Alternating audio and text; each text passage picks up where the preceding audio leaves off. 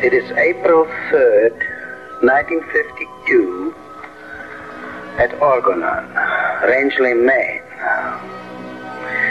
I, Wilhelm Reich, am sitting alone in the large room in the lower house. All people are gone. In the morning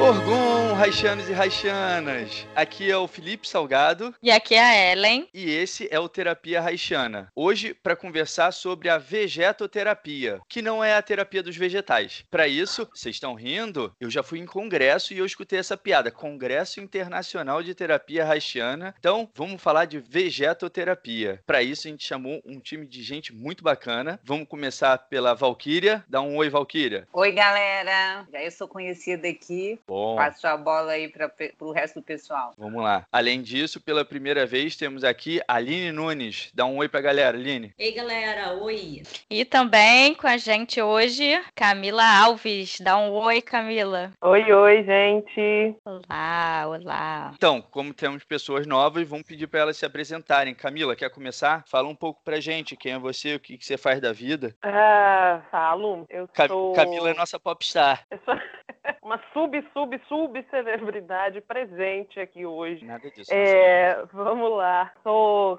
psicóloga, sou terapeuta haitiana, é, formada pelo CANVE, mesma instituição, formou também Nunes, Liv, Ellen, e vai formar Valkyria breve. Eu hoje sou psicóloga, trabalho como psicóloga clínica no consultório, meu consultório aqui no Rio de Janeiro. Também sou professora universitária, psicologia das Faculdades Integradas Maria Tereza. E eu quero dizer para vocês que também, nesse momento, estou como doutoranda do programa Psicologia Social da Universidade Federal Fluminense. E eu quero muito dizer isso porque isso dá muito trabalho. E eu acho que quando a gente faz uma coisa dessas, a gente precisa dizer para as pessoas que a gente faz. Eu estou na boca da minha qualifi- qualificação de doutorado, passando um aperto danado para terminar esse texto. Então, enfim, quero dizer também que nesse momento tô- estou doutoranda do, de Psicologia Social da, da Federal Fluminense. Tá bom, eu acho. Tá ótimo. Tá ótimo. Pedi também agora um pouco para a Aline falar, né, dela, do, do trabalho, enfim, do percurso dela, para a gente saber um pouco mais de você. A Camila já até me chamou de Nunes, então eu sou a Aline Nunes. Os meus amigos me chamam assim. Eu sou a mãe da Clara, acho que é importante dizer, já que estamos falando sobre trabalho, né? É uma ocupação muito importante.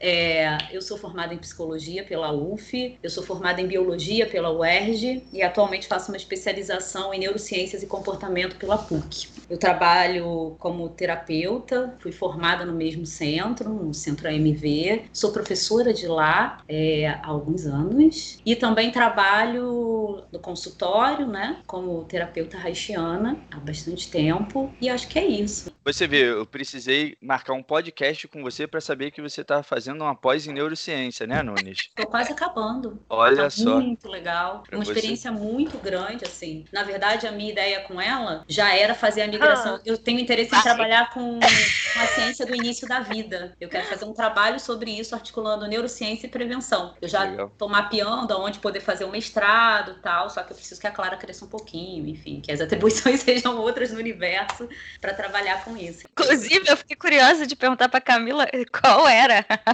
pesquisa dela né, do doutorado.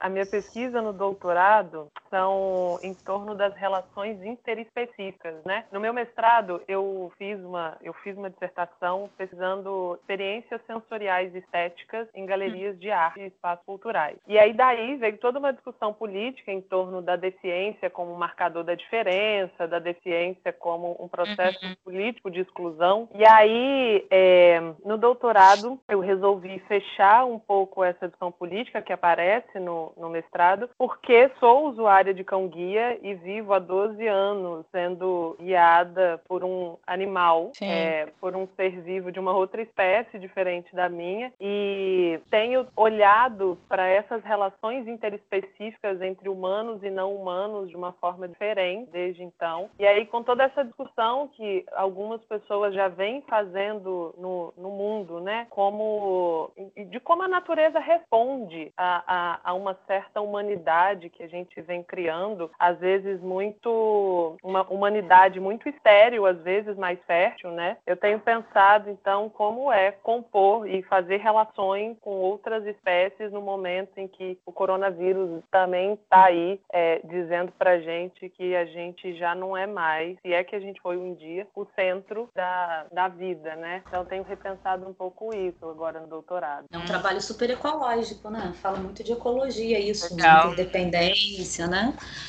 É um trabalho bonito. Lembra muito aquele livro, não sei se do Gattari, que ele vai falando das diferentes ecologias, né? Que tem essa passagem. Isso. Parece, parece bacana. É, eu tenho gostado muito de fazer isso e tenho, inclusive, discutido um pouco com alguns relatos que eu coloco no, no doutorado a relação dos meus pacientes com os cães que me acompanham também, né? Eu digo que Uhum. no consultório, na, na clínica presencial, é diferente da clínica remota, mas que na clínica presencial é, os meus atendimentos individuais nunca foram em dupla, mas sempre em trio. Verdade. Quando eu comecei a atender, eu já comecei a atender com a PUCA. Eu nunca Uhum. atendi sozinha. Eu nunca Uhum. fui uma só na clínica, né? E aí tem várias histórias e várias relações que vão fazendo e aparecendo aí desse triplo lugar. Legal.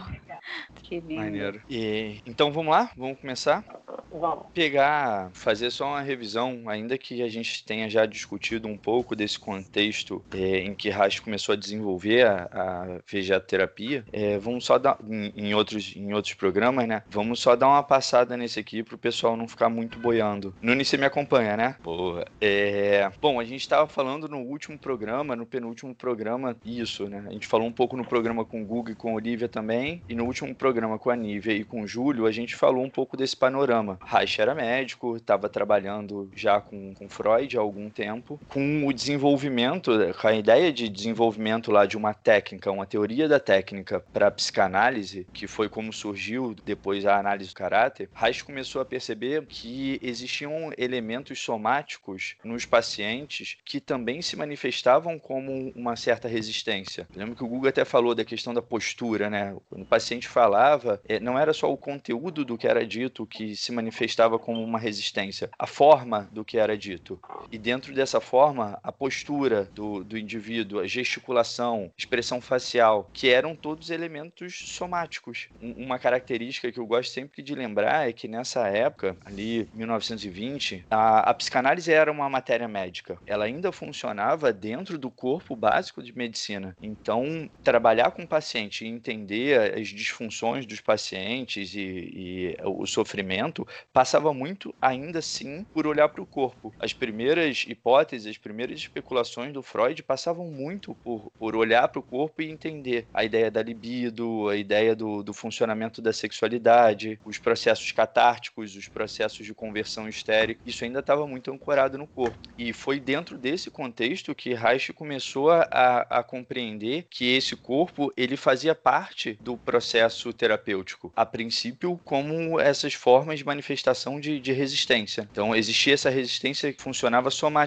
também. Eu fico aqui pensando, é, lógico que sempre puxando a sardinha aqui para o meu lado do corpo, é, essas expressões corporais. né? A gente vê que quando ele fala desse, da- quando vai construindo, né, toda a estrutura, e aí eu lembro de um reflexo do bebê, né, de quando quando passa algo na frente do bebê que, que é muito desprazeroso ou que é algum estímulo que não é que é, é um estímulo ruim, o, o, o bebê ele faz isso aqui, ele, ele coloca a cabeça para trás, né? É, é um estímulo instintivo isso. Então é puramente corporal, ele não, ele não tem ainda toda essa parte neural e não, não, é- não tem um estímulo nervoso e cognitivo. É um, um estímulo que É um desagradável, é um reflexo desagradável que quando passa na frente dele ou coloca em frente no rosto dele, ele afasta com a cabeça. E essa, esse afastamento da cabeça, que é aquela essa região da nuca, né, entre que é uma região que tem muita inervação, que tem muito, é como se fosse a nossa parte vital ali, né? Então você tem um golpe nas artes marciais, o pescoço é muito protegido dessa área, porque se você tem um golpe nessa região, você mata uma pessoa, né? Então é muito instintivo, é muito, é, é um reflexo mesmo. E esse reflexo é puramente corporal. Então a leitura que a gente vai desenvolvendo à medida que essa estrutura vai sendo desenvolvida é muito corporalmente, né? Eu sempre, é, assim, eu quero entender como que esse desenvolvimento, né? Quando eu falo da parte do sistema psíquico, emocional e corporal, eu sempre lembro desse é, dos reflexos, né? De, de proteção. E a gente lembra muito do bebê, todos os reflexos do bebê ali, né? De, de proteção, tanto de proteção da vida, né? Como também de prazer, né? É mais do que reflexo de proteção, né? Se a gente pensar, é reflexo de sobrevivência. De sobrevivência. Relação,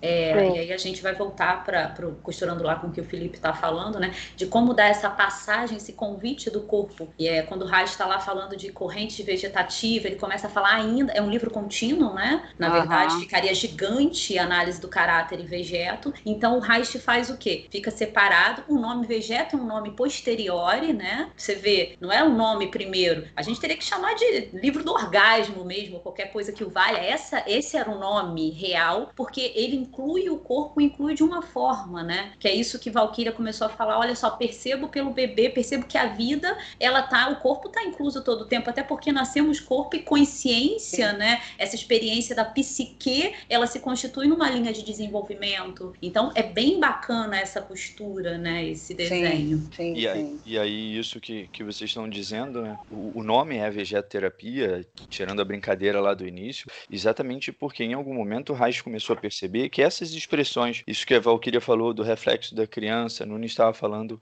é, essas expressões elas são expressões involuntárias, ou Sim. seja, é, não passa pela consciência, não passa pelo controle cognitivo consciente do indivíduo. E aí Reich com os experimentos, tem um trabalho grande dele chamado isso, né, experimentos bioelétricos, é, ele começa a entender que esse processo, de, esses, essas respostas somáticas, elas estão ancoradas no sistema nervoso autônomo, que é o sistema nervoso vegetativo, que é aquela regulação do simpático e o parasimpático. Uma pergunta, Felipe, já falaram do experimento da ameba, o clássico? Não. Dos clássicos, o clássico dos não. clássicos, que costura isso que você está dizendo, esse primeiro experimento para entender, e aí costura também com o que a Camila falava sobre a vida ser vista, não só e essa interação com o outro. O Reich é um cientista acima de tudo, né? Ele não é só um médico, ele é um cientista. Ele é um cara interessado em explicar como a coisa acontece vendo o evento. Ele é um observador. Então, para entender a vida, ele vai lá na ameba, um ser minúsculo, unicelular, para entender o que, que acontece com ela. Quais são os movimentos básicos da vida, que é, que é um embasamento importantíssimo do trabalho dele. E a partir desse movimento, ele percebe que existe uma pulsação,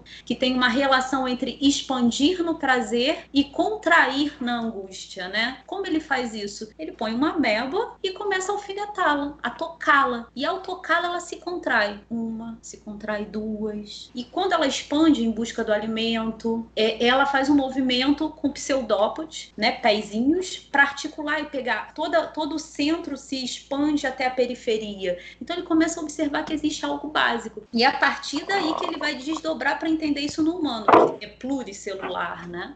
Agora, isso que Nunes está falando é muito, é muito importante e eu acho que faz a gente retomar também uma discussão que é o que é o, o que a gente chama de involuntário é involuntário do ponto de vista da consciência, né? De um eu Sim. egóico, isso, porque é absolutamente isso. voluntário na direção de proteção da vida, na direção de seguir e resguardar o fluxo vivo da vida, né? Eu acho importante a gente nesse momento do, do humano onde a gente está tão preso às nossas identidades mais egóicas e a, a consciência como única forma de, de, definição da maior parte dos fenômenos, eu acho que quando a gente fala de vegetoterapia, a gente precisa dizer que é de um movimento involuntário e autônomo do ponto de vista desse, dessa consciência egóica, mas não da, de uma consciência viva, né, de um fluxo vivo da vida que está ali, resguardando pulsação o tempo inteiro, né? Perfeito. Sim, perfeito, perfeito Camila. É isso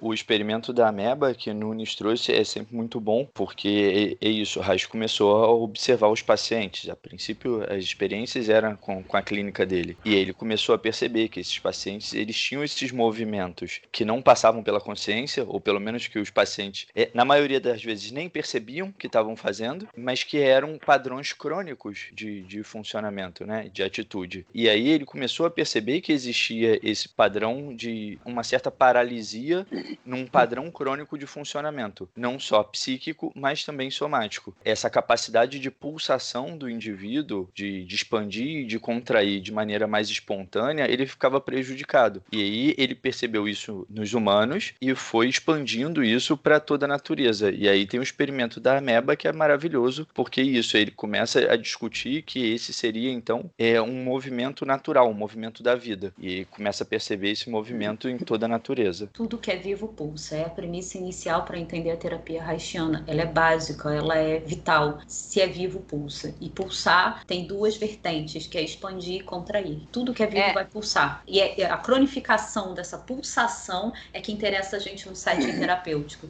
Como? O como, né? O Reich, ele diz uma frase no livro de Vegeto que eu acho bem bonita, que é todo mundo está certo de algum modo, basta saber como. Então é um, é um processo inclusivo da forma de pulsar. Pulsa como? Como isso funciona? É um olhar que o como, do, que, que é isso, né? Esse como corporal, como fala, como é o tom da voz, como é o movimento, isso passa a interagir lindamente no setting, né? Não dá mais para não ver isso e ficar só com a fala. É uma dança entre elementos, né? Passa a ser mais vetorial a clínica, menos cartesiana, me parece, né? menos planada. Sim. No indivíduo, no ser humano, o que Reich começou a estudar foi isso que a gente já falou, né? A questão do sistema nervoso autônomo, que ele é organizado a partir de dois funcionamentos, né? O simpático e o parasimpático. Um ativa, o outro relaxa. E aí isso seria a base orgânica dessa pulsação, o que na época era discutido, né? Com o conhecimento da época, a ciência da época. Então, dentro do, do nosso organismo, que é pluricelular, complexo, é, é o sistema nervoso vegetativo que vai ser responsável por essa ativação e esse relaxamento. Então, a contração e a expansão, prazer e desprazer. Sim, eu sempre fiquei me perguntando isso. Quando ele fez o experimento da ameba, ele encontrou algo, né, muito interessante que ele foi lá na ele ele como se ele enxergasse a ponta que depois evolui para o trabalho dele que é orgon, é ergonomia, né? Mas só que antes quando ele foi para o ser humano, ele se deparou com o sistema nervoso. E aí ele teve de, de, de estudar toda essa questão do sistema nervoso. Depois lá na frente eu acho que ele junta é, é todo esse estudo da vegeto e ele então volta de novo para essa questão da pulsa, né, de, da pulsa, não é que volta, mas eu acho que ele junta, ele faz o, o sentido, porque não são coisas diferentes, mas que acontecem, são diferentes, mas que acontecem ao mesmo tempo. Se é que vocês me entendem, porque essa parte do pulsar, do pulsar que ele fala, hoje eu entendo que não é o pulsar do contrair e relaxar muscular, entendeu? É da tensão uhum. gerada energética, que esse é o pulsar, né? Isso. né? E quando a gente fala de vegeto, a gente tá também trazendo esse conteúdo do pulsar junto, mas também a gente olha também para o sistema da contração do sistema nervoso simpático e parasimpático, verdade, da relação da tensão, né? Na verdade, o que ele está falando é sobre o sistema nervoso, ele ainda não está nem em si na musculatura, porque isso vai ser dito, claro, trabalhado muito, até para a gente ter que entender o recorte de quanto isso foi escrito, né? Mas o, a, a ideia dele era falar de sistema nervoso, dessa, o que ele percebia dessa antítese entre simpático e parasimpático que isso produzia no corpo, de, em termos sistêmicos, que aí a gente não precisa decorar, dilata a pupila, faz, é, né? Entender sistemicamente o, quais são os sinais corporais em que a gente entra num estado de relaxamento ou de contração, para além da musculatura, né? Sim, mas, esse, mas ele começa a observar isso é, quando ele vai ali levar essa questão pro humano, né? Para a questão mais nossa do que no, no, animal ali unicelular. Na ameba não tem controle, é, na verdade, né, no processo filogenético, ele tem que olhar na ontogenia. No processo filogenético, nessa evolução de espécies, a ameba não tem sistema nervoso. Sim. Porque não precisa de um, de um centro de controle para uma célula. Esse controle é um controle quase que membrana-núcleo, né? Porosidade de membrana. Sim. Então, na verdade, o que acontece é que só dá para fazer isso quando a gente passa para um pluricelular. E aí, pelo menos na narrativa que a gente tem, ele já faz essa passagem para o humano. Diz, beleza, isso está aqui no básico da vida, uma célula faz isso, e como todas essas células são orquestradas num corpo grandão, né? E aí, daí sim. começa a aparecer. Não sei se tá, tá, tá claro? Tá claro. Eu fiz muito Sem Tá, tá claro. Tá Se sim. ficar Não, não. esquisito, fala, porque às vezes eu. Não, eu acho que é isso. Eu acho que... Mas eu Porque eu entendo fiquei- também um pouco do que a Valkyria está falando, no, no sentido de que quando, talvez até de um ponto de vista menos, menos é, técnico, né? Toda vez que a gente fala de contração e relaxamento, de expansão, a gente está habituado a colocar isso do ponto de vista muscular, na maioria Sim, das sim. vezes, né? Que é, é, não é que não seja, mas que não é exatamente só disso que a gente está falando quando a gente fala de expansão e de, de contração, de tensão e de relaxamento, né? Esse seria um nível muito, muito mais Sistêmico. é, é um nível, né? Mas a gente, quando é, é, entra no campo da vegetoterapia e olha para essa dimensão do ponto de vista, essa dimensão da pulsação no ponto de vista vegetativo, a gente está olhando para lugares muito mais profundos e nucleares, né? Do- da, da, da relação com, com a pulsação da vida. Sim, porque é, é, e naqueles experimentos mesmo lá do. Como que é o nome daquele? Do Com os experimentos bioelétricos. bioelétricos, Ele começa- onde, que ele, onde que ele começa a mapear essa, essa tensão, né? Porque, na verdade, ele, ele começa pela contração, essa tensão na pele, essa, essas diferenciações que ele consegue mapear, mas ele também consegue ver esse tipo de contrações que acontecem, né? No, no sistema todo, né? Em várias regiões. Isso, isso. Os- esses experimentos bioelétricos são legais, é, são legais de serem ditos, né? Porque são importantes, porque é quando ele começa a aprofundar esse, esse conhecimento do corpo, quando ele vai, vai investir mais nisso. né? Então, o que, que foram os experimentos bioelétricos? Nada mais do que começar a, a medir o potencial bioelétrico do indivíduo em determinadas circunstâncias. É, então, media-se o potencial bioelétrico da pele numa circunstância de prazer. Então, passavam uma pena na pele ou no pé. E aí, a experiência do indivíduo, a experiência subjetiva descrita pelo indivíduo, era uma experiência de prazer. E aí, percebia-se lá que no medidor aumentava o potencial bioelétrico da pele. É, por outro lado, quando o sujeito era espetado, é, a-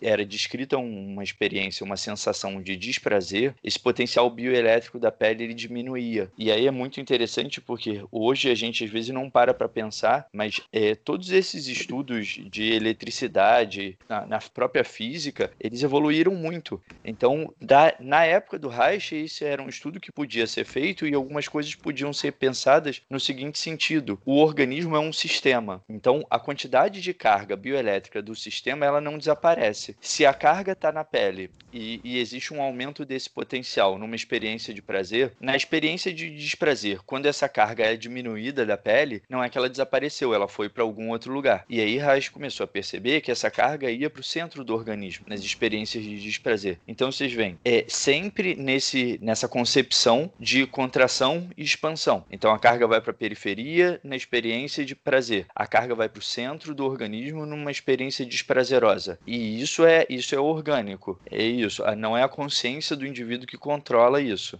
É, e isso é, aparece muito na clínica, eu não sei se eu posso fazer essa relação, mas me veio isso agora, como trabalhar isso com, com os pacientes no sentido de que, às vezes, muitas pessoas chegam e dizem, e dizem né, putz, eu tirei, justo nesse fim de semana de folga que eu tirei, justo agora nessa viagem que aparece a crise de pânico. Justo agora que eu estava relaxada, é que eu tive uma crise de pânico. E aí a gente olha e fala, tava relaxado? Estava relaxado onde, né? Estava relaxado em que nível? De que, de que nível de contato com o relaxamento ou com a contração de um organismo essa pessoa está falando? E eu, eu acho fantástico quando isso aparece, porque mostra pra gente exatamente as camadas é, de onde a pessoa está indo no, no contato com ela mesma, né? Não, estava relaxada. As pessoas não entendem como eu pude fazer uma. Tudo bem, eu tenho crise de pânico, eu faço ela quando eu tô nessas e nessas condições, mas nas minhas férias, dormindo, não, isso não faz sentido. Faz, né? Faz sentido se a gente olhar para o que está acontecendo num nível de funcionamento do organismo dessa pessoa que ela ainda não tinha acessado, né? Sim. Sim, É, e, e- e até como descarga, não é, Camila? Eu acho, Inclusive. inclusive, porque existe uma, uma relaxação, existe um relaxamento a nível de um estresse ambiental que faz com que é, é, essa descarga possa ser feita. E essa descarga sai dessa forma. Sai uma Sim. descarga, vamos dizer assim, é, desorganizada ou doente, vamos dizer assim, se é que pode dizer né, nesse contexto. É. Eu entendo bastante o que você fala e eu percebo isso também. Eu acho interessante isso que a Camila trouxe, né? Porque a gente, quem está ouvindo principalmente, né, que não trabalha especificamente com terapia haitiana, que não conhece mais profundamente, pode ficar se perguntando, tá, mas é, ok, existem essas coisas aí de estudar os organismos, essa coisa mais biológica, o que, que isso tem a ver com a psicologia? Psicologia, né? Enfim, se a gente pensar estrito senso, digamos assim, fica esquisito para quem não conhece, né? Ah, bacana, entendi. Ele foi lá na Ameba, ele fez, mas isso aí é o quê? O que, que isso tem a ver com a clínica, né? O que, que, que, que ele está falando, né, disso? E aí, isso que a Camila falou é, já, já mostra pra gente, digamos assim, em termos práticos, né, e, e objetivos, o que que ele estava buscando, o que que ele viu, né, porque o Reich, acho que é, que é a Aline que falou isso, né, ele era um cientista. Então, assim, ele, mas ele não começou do nada, né, só vamos lembrar o que a gente já falou em outros episódios aqui. Ele foi, estava numa faculdade de medicina, ele achou Freud lá nos estudos dele sobre a sexualidade, ele foi estudar psicanálise e aí ele começou a se deparar com alguns elementos que não tinham uma resposta ali na clínica, mas ele atendia. O Reich é todas essas perguntas que ele começou a ter e tentar responder, né? Ele foi buscar as respostas não de uma forma tão fechada, né? Fechada parece pejorativo, né? Não estou querendo dizer que só psicologia ou a psicanálise sejam fechadas, não é isso. Mas assim, ele, ele tentou responder não só com aquilo ali que ele já sabia, ele tentou responder com todas as coisas que já se sabia, né? Assim. E aí ele foi atrás disso, outros elementos, outras formas de conhecimento que não tinha só a ver com a psicanálise, que não tinha só a ver especificamente com a psiquiatria, né? Porque ele era um psiquiatra. E aí ele foi atrás de responder, né? E aí ele começou a fazer esses estudos, né? De uma forma mais aberta, mais abrangente, enfim, né? Buscando essa resposta. Eu acho até, Ellen, que ele tentou ir no mais simples. O desejo do estudo pela MEBA era um desejo de começar do ponto mais simples. Ele diz que a gente tem uma tendência a complexificar muito o pensamento e que às vezes é só ir no simples. A clínica não é uma clínica para elaborar no sentido de fazer algo gigantesco, é para olhar o simples, está ali, respira, entra em contato, percebe o outro, se percebe e aí se produz algo nesse encontro. Então, isso que você diz faz muito sentido. Por que, que ele recorre a uma meba, sabe? Estamos aqui falando de psique, de funcionamento. Primeiro porque quando ele se interessa pelo Freud, é um momento em que a libido ela é o tópico central, a sexualidade é o tema e a sexualidade tem uma pegada total corporal, né? O que, que é isso? E, e a partir daí eu acho que tem uma, não sei se autorização é a palavra, mas tem uma relação de busca da sexualidade, do entendimento do vivo, do corpo. E ele diz: bom, o corpo é feito de uma célula, né? Deve ter, não sei se ele disse isso, partiu olhar uma célula, mas imagino que rolou Reich partiu olhar uma célula. Reich dizendo. Disse Reich. Disse Reich. partiu olhar uma célula lá, ver qual que é dessa célula, como ela tá fazendo nesse esquema aí, que, que, que movimento é esse que ela tem e como eu posso traduzir esse movimento na vida, entendeu? Mas eu imagino que é isso, né? Que esse desejo parte daí. Sim, e era uh, o que você estava falando antes, que era quando o Reich é, diz a gente tem que olhar para os funcionamentos, para as ciências, para os conhecimentos e entender como aquilo está certo, porque de alguma forma aquilo está certo. Então, quando você diz que é isso, ele foi buscar, é, tinha o aspecto da, da psicologia que Ellen estava falando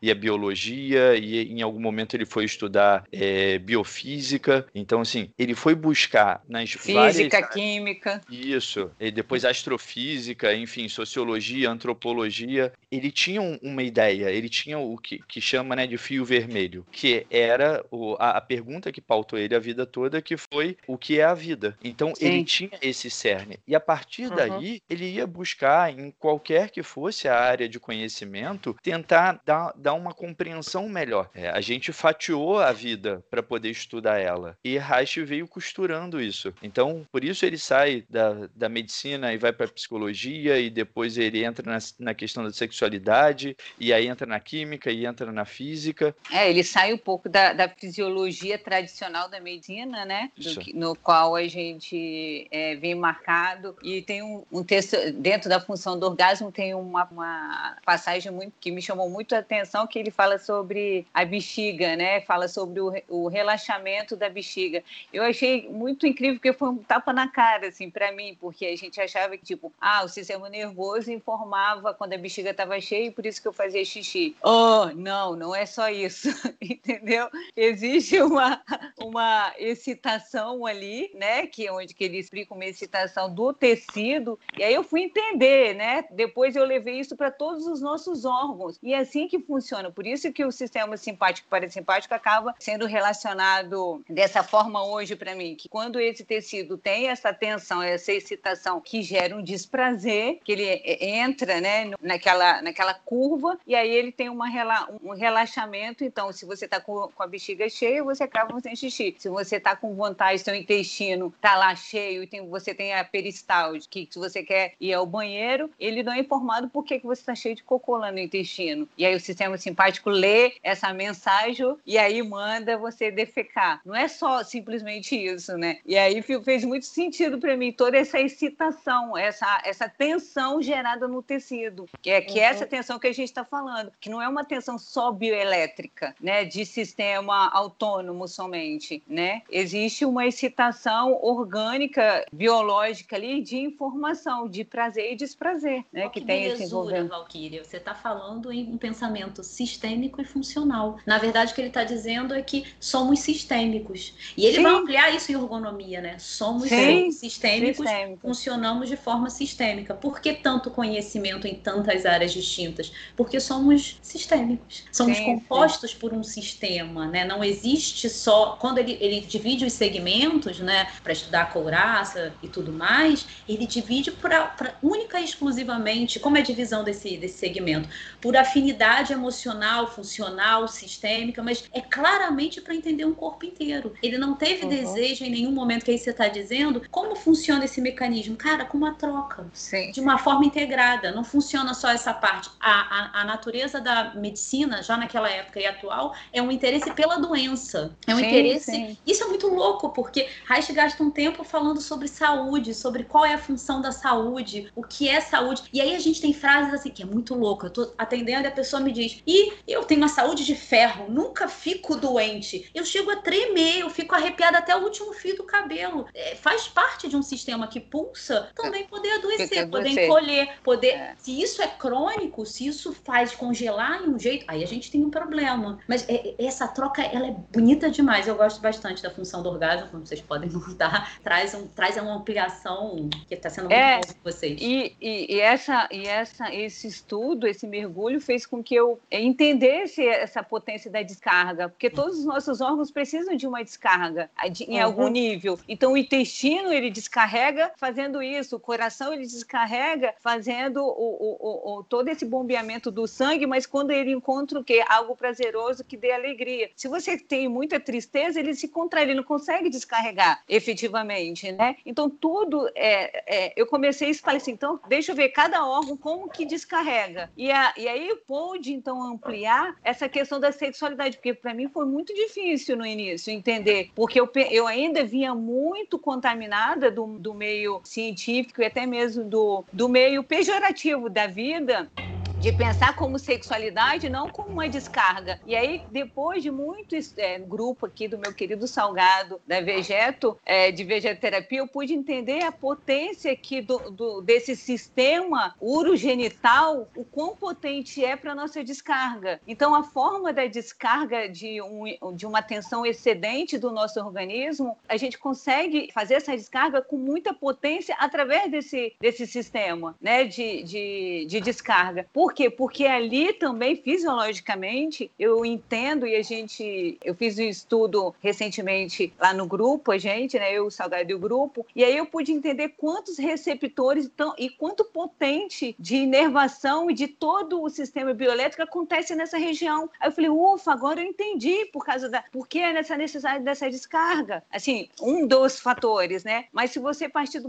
do, de um pensamento de que cada órgão ele precisa desse tipo de descarga e como ele descarrega, você começa a unir isso, você fica, fica grande, fica sistêmico, como você falou, né? E aí toda essa, essa energia esse, é, que, fica, que fica aprisionada de alguma forma, um do, dos meios que a gente consegue de descarga é por via sexual, é, é, é através da, do, desse órgão, né? Dessa, dessa função orgástica. E aí eu consegui entender melhor é, essa, essa questão do, da função do orgasmo. E foi há pouco tempo, depois que gente fez uma releitura da função do orgasmo, parecia que eu tinha passado por um trecho do livro que eu nunca tinha lido. Entendeu? Que eu estava totalmente uhum. com uma visão encoraçada por eu estar encoraçada de não desse entendimento. Eu falei, cara, eu li isso na função do orgasmo. Olha que eu já li três vezes.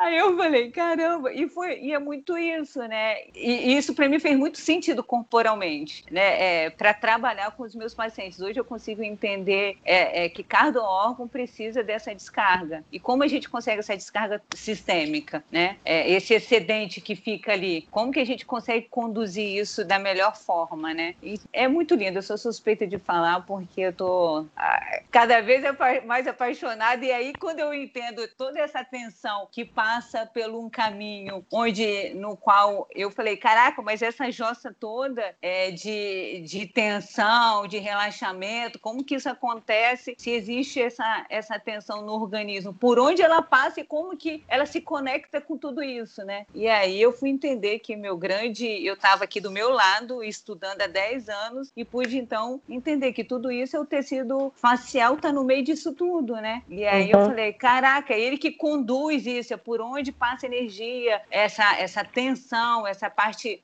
é, de uma energia que não é elétrica, porque a energia elétrica de contração e de tensão, ela, ela é mais fácil da gente entender porque ela é muscular. Mas e, essa, e a outra energia, que não é elétrica? Como que ela faz toda essa comunicação? Eu ficava com esse ponto de interrogação. E no livro, na página 230 do Função do Orgasmo, vocês depois Eita. vocês dão uma olhada lá. Ah, Peraí. Ele fala de uma. De um, tem um trecho lá muito legal que eu botei bem escrito lá, porque. Isso, ele. 230, que ele, é, ele fala como que um músculo ou outro se comunica, como que faz essa comunicação. Aí eu botei bem grande lá, né? Sistema facial. Aí eu falei, ufa, é daqui que eu vou partir. E aí que eu, que eu parti. Foi, desse, foi dessa página que eu então comecei a estudar mais sobre todo o sistema, essa comunicação do sistema facial com a parte da função do orgasmo, da tensão, contração, está na página 30. No é. último parágrafo. Dentro disso tudo que a gente estava falando, tem talvez um dos elementos que seja o diferencial do trabalho do Reich, né? Reich é conhecido, e aí eu vou entrar, depois vocês ficam me sacaneando, mas eu vou entrar num, num dos pontos mais importantes da minha dissertação, que é essa discussão da terapia corporal, né? Reich é tido como o pai da terapia corporal, mas existe uma diferença muito grande entre a concepção do trabalho corporal dentro da terapia haitiana e muitas dessas outras ditas terapias corporais, que é esse conceito de unidade funcional. Reich ele não vai trabalhar com ideias de paralelismo psicofísico ou relação entre o corpo e a mente, exatamente porque ele compreende o indivíduo a partir de tudo isso que a gente estava falando, né, da, da, da, percepção do indivíduo e do corpo e das atitudes crônicas é, de caráter, não, não só comportamentais, mas também somáticas, ele entende que o indivíduo é uma unidade funcional, que é composta pelo corpo e pela mente, ou pelo soma e o psique. Então, isso é muito diferente de entender como sendo dois elementos distintos que se relacionam. A gente pode pensar como uma moeda que tem dois lados. É a mesma moeda e ela é composta de cara ou coroa. Não existe cara sem coroa. Ou quando a gente fala de respiração, que talvez seja um exemplo mais funcional, já que a gente está falando de Reich, né? A respiração, ela pode ser. É, a respiração é composta da inspiração e da expiração. Não existe um sem o outro. Ele descreve isso como os pares, pares é, funcionais. Eles são opostos e complementares, porque a, a inspiração ela vai gerar a expiração, a expiração vai gerar a inspiração. Isso tudo pode ser visto como a respiração. Então, Então, quando a gente fala de corpo e a gente fala de mente, assim, de forma ampla, né? Dentro da terapia haitiana, a gente está só dando enfoques distintos para o mesmo indivíduo. Salga, você sabe que um exemplo bom, acho que a, a cultura ocidental, a medicina, até a Valkyria tem essa pegada maior, talvez ajude a gente nisso, é, tem uma visão muito bonita que é do tal. Existe o yin e o yang, mas é o todo se chama tal. As pessoas falam o símbolo do yin yang. Não existe isso. Existe o tal, sabe? É a totalidade, o todo. O todo. E é isso uhum. que você está uhum. falando, né? A, a, respiração. E quantas coisas tem um todo e a gente às vezes fica centrado em uma parte do todo. E aquela história clássica da Gestalt, né? O todo é maior do que a soma da parte. É o que se compõe. É, é a própria relação, né? É o que fazemos agora aqui juntos, né? É um todo. Não tem mais só a Aline, a Camila, a Ellen, o Felipe, a Valkyria. É a gente aqui. É um todo, né? Que é a discussão dos sistemas que também estava sendo colocado, né? Uhum. E que aí é, é, é um lugar também, eu acho que como terapeutas haitianos, a gente tem até um, uma função de cuidar, né? Porque se a gente olha para a terapia fora de, uma, de um processo de unidade funcional, a gente está reafirmando uma fragmentação que é a própria fragmentação que adoece, né? Que é Sim. fruto de onde o processo de adoecimento vem. E aí, do mesmo jeito que, do ponto de vista que o corpo é suporte de processos emocionais, né? Como determinadas linhas terapêuticas vão considerar, ou que o corpo é, é onde se manifesta determinados processos mentais, a gente vive hoje um processo de fragmentação dessa unidade funcional que também coloca o, o, os processos corporais, principalmente os vegetativos, como inimigos da vida, né? Então a Isso. gente vai nessa disfuncionalidade, nessa fragmentação, transformando o corpo, que é onde a gente vive, onde a nossa identidade acontece, onde a gente encontra os processos que neuroticamente a gente busca fora, a gente vai produzindo uma rivalidade com a gente, entre nós e nós mesmos, né, com dimensões da nossa existência, que eu acho muito perigoso, né? Então, é, trabalhar numa terapia corporal fora da unidade, de um pensamento da unidade funcional, eu acho que é, é preciso, enfim, de muito cuidado para a gente não apostar exatamente naquilo que faz adoecer, né? Apostar no sintoma, né, Camila? Que era o que a gente estava falando sintoma. antes. Aí, Exatamente. quando a gente faz esse movimento, a gente elege o sintoma e esquece a unidade, né? E a unidade, talvez a gente ainda não tenha falado aqui, e, e enfim, já tenha até existido, que é a história máxima para Reis. Terapia tem um, tem um, um quê? Terapia tem um lugar a chegar, se chama autorregulação. Essa lindeza que é pensar que somos capazes de estabelecer saúde e que esse processo é um processo é, dinâmico em que a autorregulação é o, onde queremos chegar. E o caminho para essa autorregulação é um. E aí a gente pode, poderia dizer que, é, do ponto de vista haitiano, é, a terapia não termina quando os problemas, entre aspas, acabam, né? Mas enfim, Sim. quando esses problemas acabam, a gente pode começar a terapia de uma pessoa né, livre desse, desses obstáculos é, neuróticos que a gente coloca no meio da vida e que impede o fluxo de seguir, né? Falamos de novo de pulsação. Então estamos aqui num processo de prazer e a vida vai ser isso. A vida não é um congelamento porque tem isso, né? Tá, tô dando aula na formação e me perguntam. Então, o melhor é ter, ter respostas mais parasimpáticas. Melhor para quem, em que momento? O melhor é. é ter respostas mais simpáticas do que? Em qual Eu... momento que a gente está falando? Porque Sim. senão a gente congela. De novo, ficamos dicotômicos. Esquecemos que a vida é uma pulsação. Pulsação com os seus pares, expandir e contrair. É só para costurar o que a gente está falando, como esse saber é um saber Perfeito. orgânico, vivo, né? Que é isso que a Camila acabou de falar, é isso que a gente está falando agora, né? Sim, e é isso. Daí, quando as, às vezes as pessoas perguntam, né? Ah, então você é terapeuta corporal? E eu digo, não, eu sou terapeuta também corporal. Porque quando eu estou na clínica, isso vocês estão dizendo, né? Quando eu estou no, no, consultório com o paciente,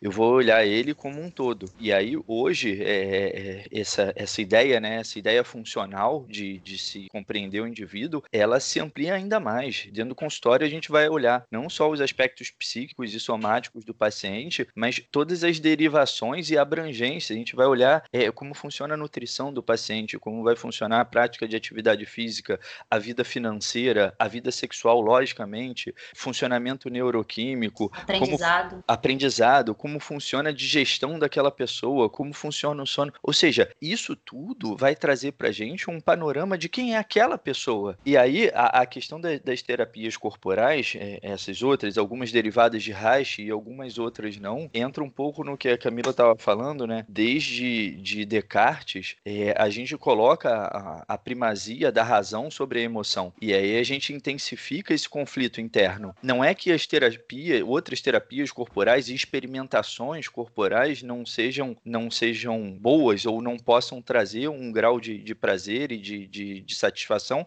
e até de diminuição do sofrimento mesmo. É, até porque a gente vive num mundo onde essas experiências elas estão cada vez menores, né? A gente está cada vez mais na tela agora, a gente estava falando de pandemia. É, a gente está cada vez mais na tela, cada vez menos em, com contato físico um com o outro. E nós somos seres humanos dotados de uma capacidade cognitiva e um corpo. Se a gente não cuida do nosso corpo, a gente também adoece. Então, é, a minha ideia não é fazer uma crítica e dizer qual é a terapia corporal que é certa e qual que é errada. Não. O que eu estou trazendo só é que o trabalho corporal dentro da terapia haitiana, ele pressupõe a compreensão de um todo, que é Sim. diferente de outras linhas e inclusive até diferente de, de vários campos da psicologia que visam olhar para o indivíduo a partir do psiquismo, a partir da cognição, talvez não exclusivamente, mas majoritariamente. A gente não, nós terapeutas haitianos, a gente olha para o indivíduo como um todo e muito disso se dá também por conta desse processo que a gente estava discutindo da questão da descarga, quantidade de carga no organismo e a quantidade de descarga, a Valkyria já estava falando, da questão da sexualidade. Reich, ele vai se apoiar, e já, já, a gente já falou aqui também, né, do livro da função do orgasmo.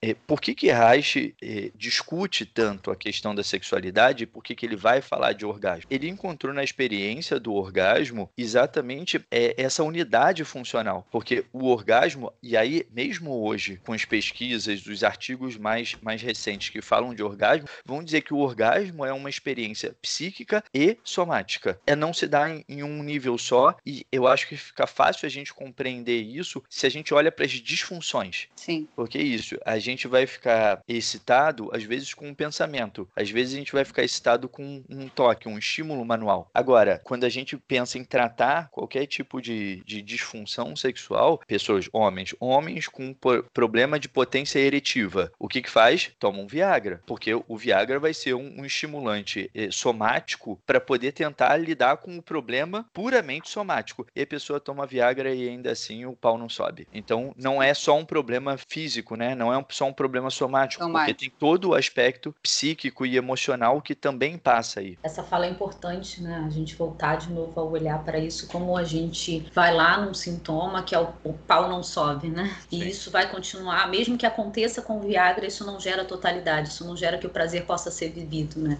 E aí a história do que é sexualidade na obra do Reich nessa obra, né? O que que Reich elege trabalhar o tema sexualidade, né? Conta que... pra gente, conta pra gente por quê. É... Sexualidade ela vem antes, ela é primeiro, ela não é, ela não pode ser só atrelada a sexo. Eu acho que o grande problema e o interesse de Reich, porque tem uma mudança que é uma mudança social do tema, né? Quando Reich começou a estudar a sexualidade, a censura sobre ela era outra, a forma de lidar com ela era outra. E ali em loco, talvez hoje esteja mais difuso. A gente fala muito mais e acha que está dominando super o tema do que vivenciando. É como se sexualidade fosse falar, né? E, e sexualidade não tem a ver com aula, é uma experimentação corporal. Sexualidade fala de limite, de prazer, fala de forma de ser, movimentar, falar, pensar. Sexualidade, ela não é só sexo, ela às vezes vem junto, mas sexualidade é ainda anterior. E é atrás disso que o Reich começa a perceber que os pacientes sentavam e quando eles conseguiam restabelecer uma relação real de entrega, uma capacidade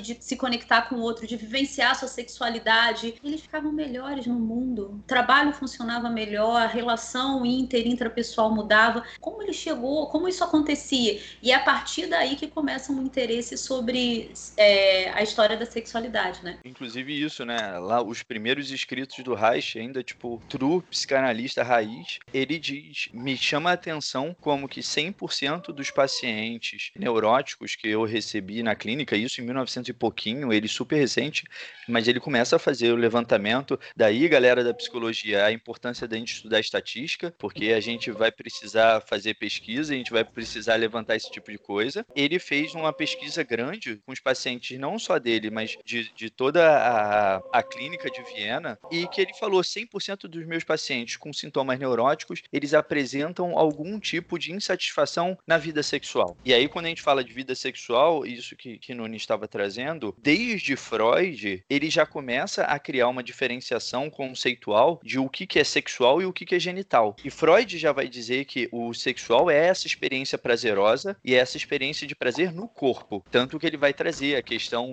do, do prazer oral, o prazer em outras partes do corpo. Quando Reich vai estudar, ele segue essa diferenciação e aí ele vai dizer que a, a questão da função da sexualidade é isso, a experiência de prazer no corpo. Pouco do que Nunes estava falando, aproveitando também, existe uma questão social. Por que que Reich vai falar tanto de sexualidade? Muitas vezes, né, os Reichianos, de forma caluniosa, são acusados de, e, de difamatória, lógico, é, são acusados de, ah, a terapia Reichiana é aquela que fala de sexo o tempo inteiro, né? O problema não é que Reich fala de sexo o tempo inteiro. O problema é que a gente vive num mundo onde a sexualidade, ela é reprimida, ela não pode, não tem espaço, ela não pode ser vivida. Eventualmente, isso que Nunes falou, ela pode ser falada, ela pode ser falada sem contato, eventualmente ela pode ser voyeurizada sem contato, pode até ser vivida sem contato. Mas do ponto de vista da experiência do, da sexualidade nossa no nosso mundo, não só a cultura ocidental, né, mas o mundo inteiro como funciona hoje em dia,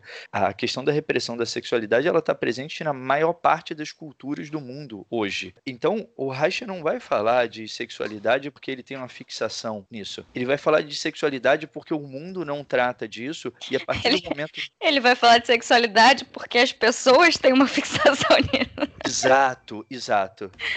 Então é isso. É, não, não poder viver a sexualidade, em algum momento ele chegou a, a essa conclusão de forma empírica e óbvia: 100% dos pacientes que vêm fazer terapia comigo têm uma questão de insatisfação com a vida sexual. Ponto. Ele não estava criando isso. Ele olhou o fato. E aí, como, como todo bom cientista, né? Eu chamo a boa ciência, vai olhar o fato e depois vai tentar buscar uma explicação. Ele observou o fato, o fato estava lá. E aí ele tentou levar isso para compreender qual era essa relação entre uma não satisfação sexual e os sintomas neuróticos. próprias pesquisas dele, ele conseguiu ver que o, o quanto que a gente precisa recrutar desse sistema e aí quando a gente consegue colocar esse impulso e essa descarga é, no mundo, quanto isso é prazeroso. Então tem uma relação também de que esse sistema que ele que ele está pesquisando é um dos sistemas que tem maior, vamos dizer, tanto quantitativamente, qualitativamente, qualitativamente tá é importante para o sistema, para a vida. Eu acho que é muito também por isso, entendeu? É, é, é, o sistema que mais exige. E se ele exige de várias, ele exige de vários outros sistemas, essa descarga é muito mais prazerosa, é muito mais intensa, entende? Então, é, e a repressão, essa repressão toda que a gente é, que a gente tem durante a nossa vida, desde criança, que vai constituindo de você ter um estímulo prazeroso, ou você olha para algo, como na criança, olha para algo desejando algo e esse algo não pode, é, ele não pode é, experimentar isso, isso é reprimido. E aí vai experimentando. Isso é uma forma que a gente, a gente vai construindo ao longo da vida, porque quando chega lá na parte da adolescência, isso se transforma onde, é, em uma parte onde que você precisa acessar esse sistema que está mais organizado, esse sistema sexual que está mais organizado a nível neurológico, inclusive, e ele vai percebendo isso nos experimentos. Para mim, quando eu leio hoje, fica, fica claro para mim por que, que ele deu tanta importância para isso, né? É, porque o recrutamento é, é muito do, de todos os sistemas, é sistêmico. Por isso que você sente mais, porque você precisa com a linha recrutar. do desenvolvimento, né? Sim. Conta a história do desenvolvimento de uma pessoa, genitalidade e sexualidade, a paixão de viver. Quanto Sim. essa pessoa pôde ser viva nesse processo e é desse desenvolvimento que vai falar a capacidade da experimentação na, na adolescência, vida adulta, de uma interesa na sexualidade, de uma Exatamente. experiência de prazer maior. Isso é bonito demais, porque o que, que ele vai contar lindo. pra gente? Ele vai perguntar: caramba, é, como é o prazer na tua vida, como tá a vontade de viver, o que dá Sim. sentido, você é criativo, se sente vivo. Isso tudo tem a ver com a sexualidade. Sim. Que é, sim. Que é essa, essa potência. Essa potência. potência. essa é a potência orgástica. É, é essa. É isso. É e na vida E aí não olhar para isso é não olhar é, é, para a vida na direção do vivo, né? Do vivo, Se negar exatamente. isso, se recusar a olhar para isso, é também um projeto de fazer uma, uma manutenção de uma vida menos viva, né? A gente sabe Isso. que do ponto de vista social também, a repressão da sexualidade, do- dos temas que envolvem o cuidado com a sexualidade e a manutenção de uma sexualidade é, é, saudável tem a ver com um projeto de manutenção de vidas menos vivas, menos potentes, menos criativas e menos prazerosas, né? Sim, sim. E aí É. a pergunta é a seguinte: estou no consultório e como sei se esse indivíduo está vivendo é, a sexualidade com alguma interesse? Quais, quais são as formas com que a gente tem para olhar para isso? Porque essa é uma pergunta que, que é feita quando a gente está dando aula na formação, né?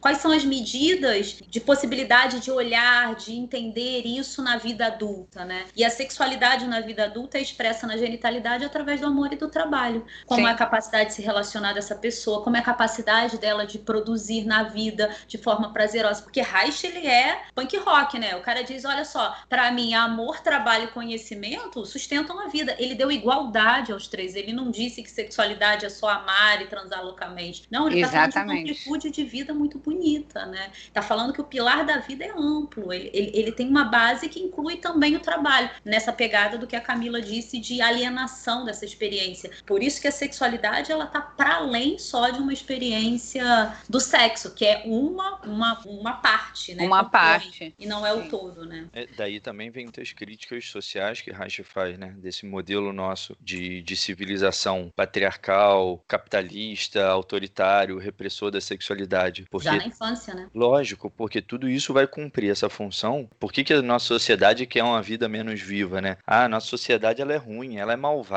ela não quer que a gente seja vivo. Não, isso cumpre uma função. A gente estava discutindo a questão da autorregulação. A autorregulação é um termo que vem da biologia, né, da fisiologia, da, da medicina, é que é essa capacidade do organismo poder cuidar das próprias necessidades e se regular a partir da, da, da referência nele mesmo. Agora, isso não se dá só num, num sentido é, biológico, num sentido celular ou do metabolismo. Isso também se dá do ponto de vista da consciência da pessoa, da, da capacidade que ela tem de tomar determinadas atitudes e que são saudáveis para ela mesma, sem precisar que esse referencial fique do lado de fora. Então, assim, de novo, né? Camila falou da dificuldade que, que é esse processo de pós-graduação, o Nunes também está fazendo, e, e eu, eu sei que eu repito isso três vezes por programa, mas na minha dissertação, que a ideia era falar de vegetoterapia, eu cheguei à conclusão, inclusive por sugestão da minha orientadora, tem um capítulo inteiro discutindo as questões sociais e políticas. Porque é isso, se o, o indivíduo ele vive menos, se o indivíduo ele não funciona de maneira autorregulada, essa regulação vai estar fora, o que significa que vai ser um social que vai regular essa pessoa. Então, qual é a função de a gente viver num mundo onde as pessoas são menos vivas? É a função de controle, é a função de controle das massas, é a função de diminuição da capacidade crítica e consciente do indivíduo, do indivíduo e das massas. Daí o controle, daí esse grau todo de problema que a gente está vivendo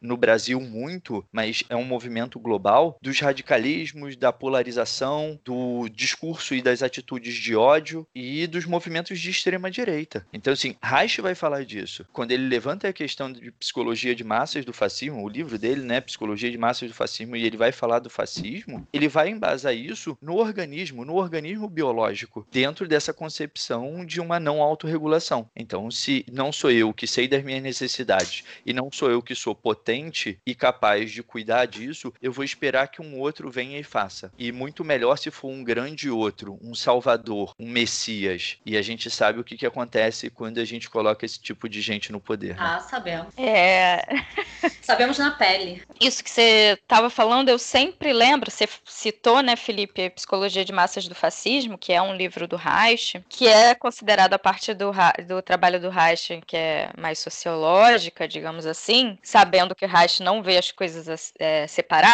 né, ele só vai estudando, estudando para agregar, né, para poder trazer mais sobre a pergunta principal dele, mas eu estava lembrando de quando a gente leu no grupo os experimentos bioelétricos e tal, que é um livro do Reich, pré-função do orgasmo, né? Que são experimentos pré, é, lá no- junto, sei lá, talvez com análise do caráter, enfim. Ele fala, né, da antítese básica que é entre an- ansiedade, né, e sexualidade. E ele vai descrevendo por por que, que essa é uma antítese, né? Porque que a ansiedade seria antítese. E ele usa um termo que eu acho muito incrível, que diz disso, né? Ele está falando de uma coisa biológica, fisiológica, mas ele fala assim que a ansiedade seria um movimento para longe do mundo, né? E que a sexualidade seria um movimento em direção ao mundo. A gente pode pensar tanto na questão que a gente já trouxe de contração, né, e expansão do organismo, que tem a ver com a pulsação, né, com a base,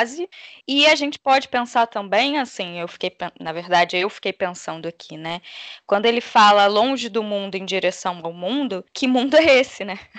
De que mundo a gente está falando? É claro que é um movimento do organismo, né, que faz isso naturalmente.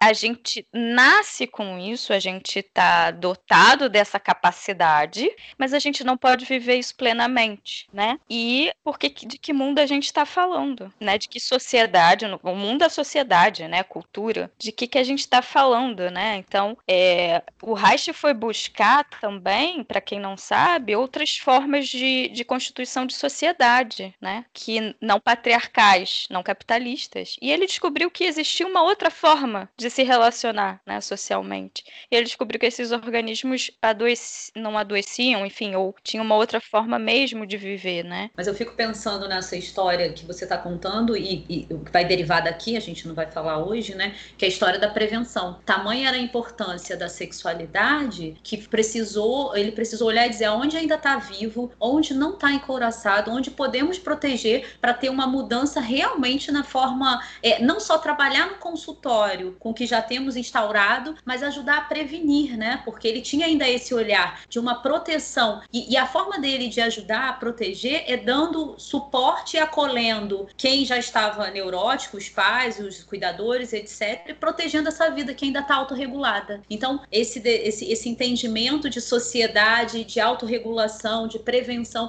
o pensamento do Reich realmente é muito sistêmico, né? Se a gente começa de um ponto e deixar, a gente segue aqui e daqui a pouco não tem mais. Mas isso que a Ellen falou também me lembra uma discussão que, que a gente fazia muito na formação e que eu acho importante é, é, de retomar aqui, que é quando a gente trabalha com, com a potência de uma pessoa, é no sentido, inclusive, dessa pessoa conseguir se adequar ao mundo onde ela vive e não para sair lançando essa potência que vai se transformar numa onipotência se ela não se adequa é, é, ao mundo onde, onde ela vive, né? Então, assim, para a gente pensar que quando a gente trabalha com a potência de uma pessoa, com a saúde de uma pessoa, é sempre contextualizada ao mundo onde a gente vive, né? A gente precisa é, discutir isso com as pessoas com quem a gente trabalha isso também, né? Você vai ser forte e potente, mas nesse mundo que funciona assim, de, dessa forma, nesse momento, né? O estabelecimento do limite e contato aí, né? Que é, inclusive, para viver minha, minha sensualidade, minha sexualidade, é, minhas relações, eu preciso estabelecer na vida, eu preciso estabelecer limite, né? Eu preciso entender a importância do limite e do contato, né? Contato é uma função biológica que temos em maior ou menor grau dado o encoraçamento, né? Que é essa capacidade de sentir e perceber o que é, pode ser vivido ali, porque às eu vezes não é, pode. Eu acho que é importante aí é, é explicar o que é contato para Reich. Contato ele é uma função biológica, ele está ligado a essa capacidade que a gente tem, que ela já existe, a gente não dá contato a ninguém, ninguém entra num site e eu entregar essa maravilha a outra pessoa, que é essa capacidade que é feita num par de função que se chama sentir e perceber, dentro e fora. É como eu posso ir para o mundo e voltar para mim. E isso se deveria ser estabelecido nas nossas relações com a vida, né? Eu olho o que está acontecendo lá fora porque fica às vezes muito inapropriado. Uma pessoa chega e diz: Eu falei tudo que eu pensava mesmo, o outro tinha que ouvir. Tinha? Você olhou lá fora? O que estava acontecendo ali? Ou eu não disse nada, mas você viu o que aconteceu? Era preciso dizer, né? Você está me dizendo que você precisava ter dito e não disse. Então,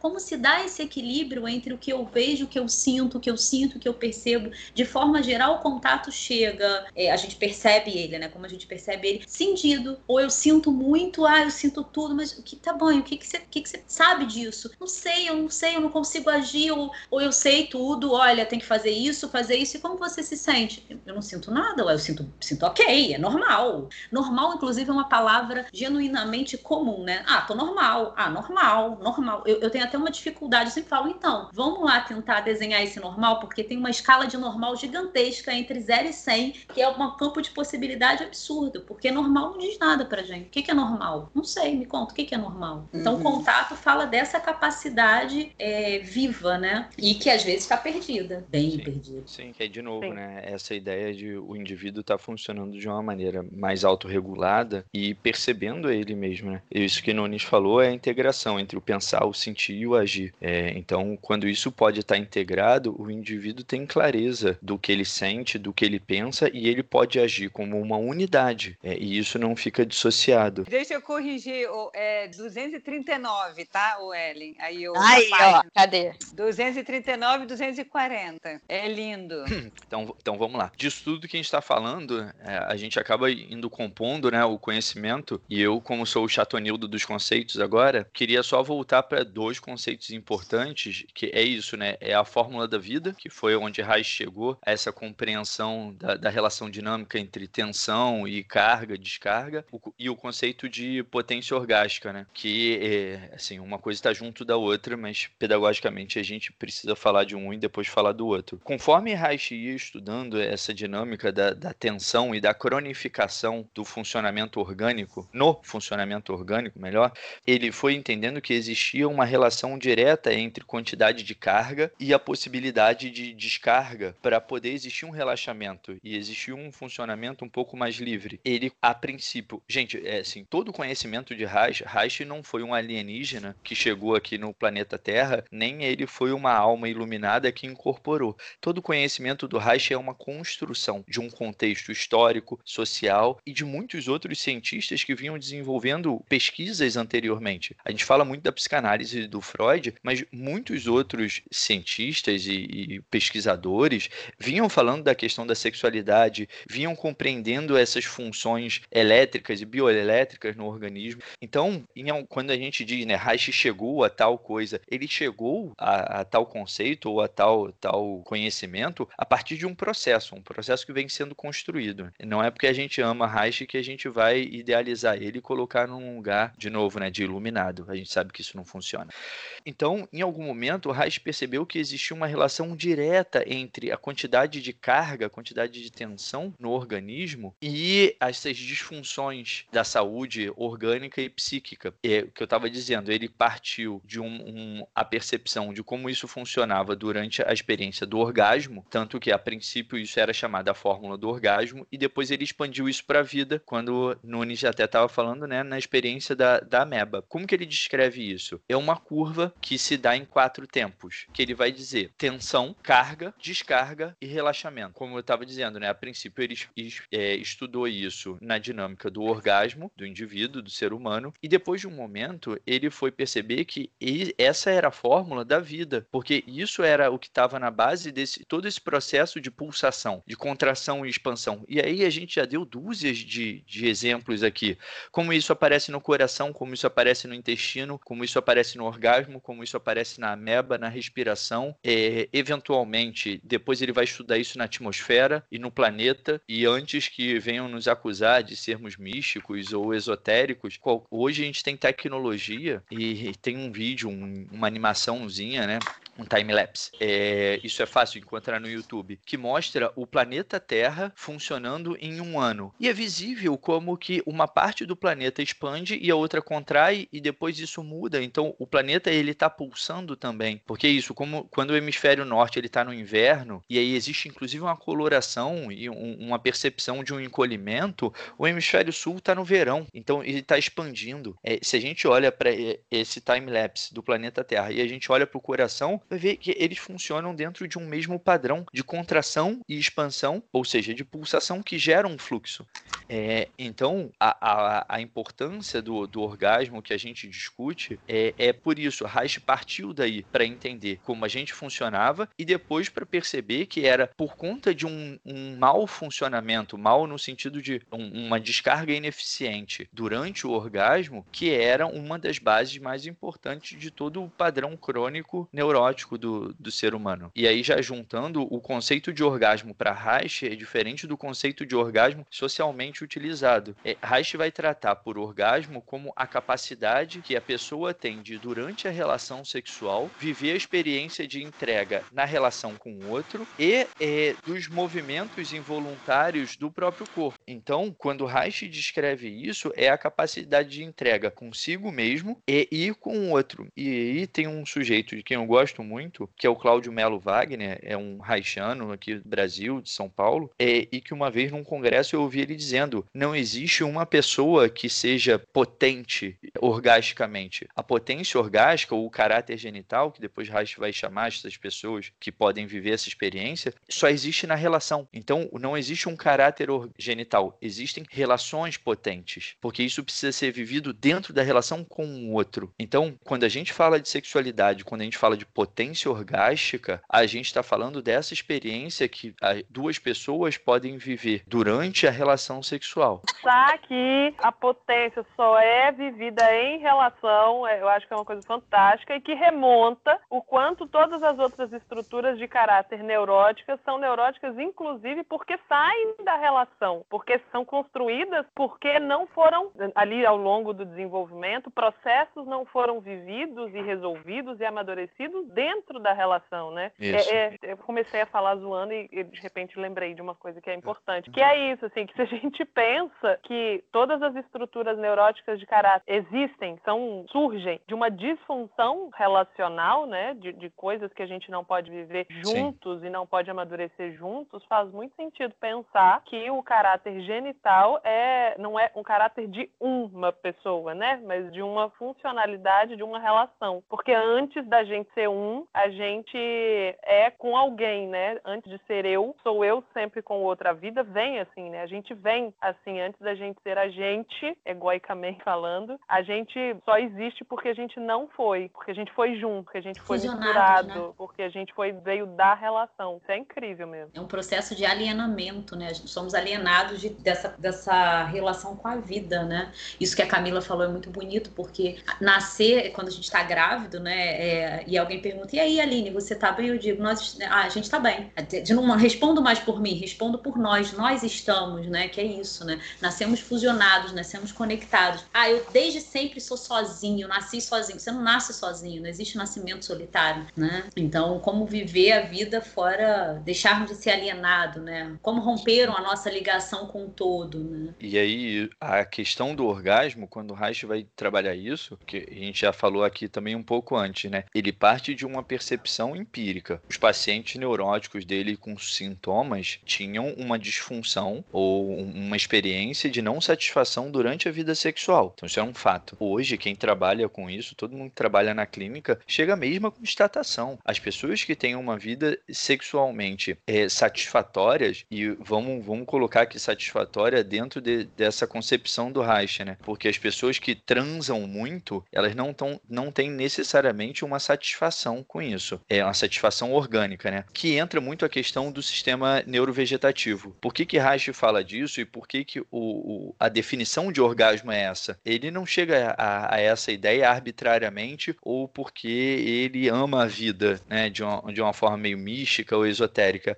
O que ele vai entender, que aí a Valkyria também fala um bocado disso, é que essa experiência orgástica descrita dessa maneira é o meio pelo qual todo o organismo, na época, do ponto de vista vegetativo, ele pode descarregar o excedente energético, energético. Ou seja, ele pode voltar a pulsar, porque a tensão crônica ela é descarregada durante a, a, a quantidade de carga que sustenta a tensão crônica, ela é descarregada nessa experiência orgástica. E aí o organismo como um todo pode voltar a pulsar. Então, a ideia do orgasmo descrita por Reich dessa maneira tem a ver com uma re regulação orgânica. E aí todas as discussões de como que a gente lida com a sexualidade e o orgasmo na nossa cultura. É uma reorganização orgânica mais potente no nosso organismo. Né? Isso já é descrito, né? pesquisado e comprovado que essa é, é a mais potente que a gente tem no organismo como autorregulação. E aí tem tudo aquilo que você estava falando também, que o Reich não tinha isso na época, é, mas que a gente tem hoje, que são os, os estudos e os exames, né, os testes,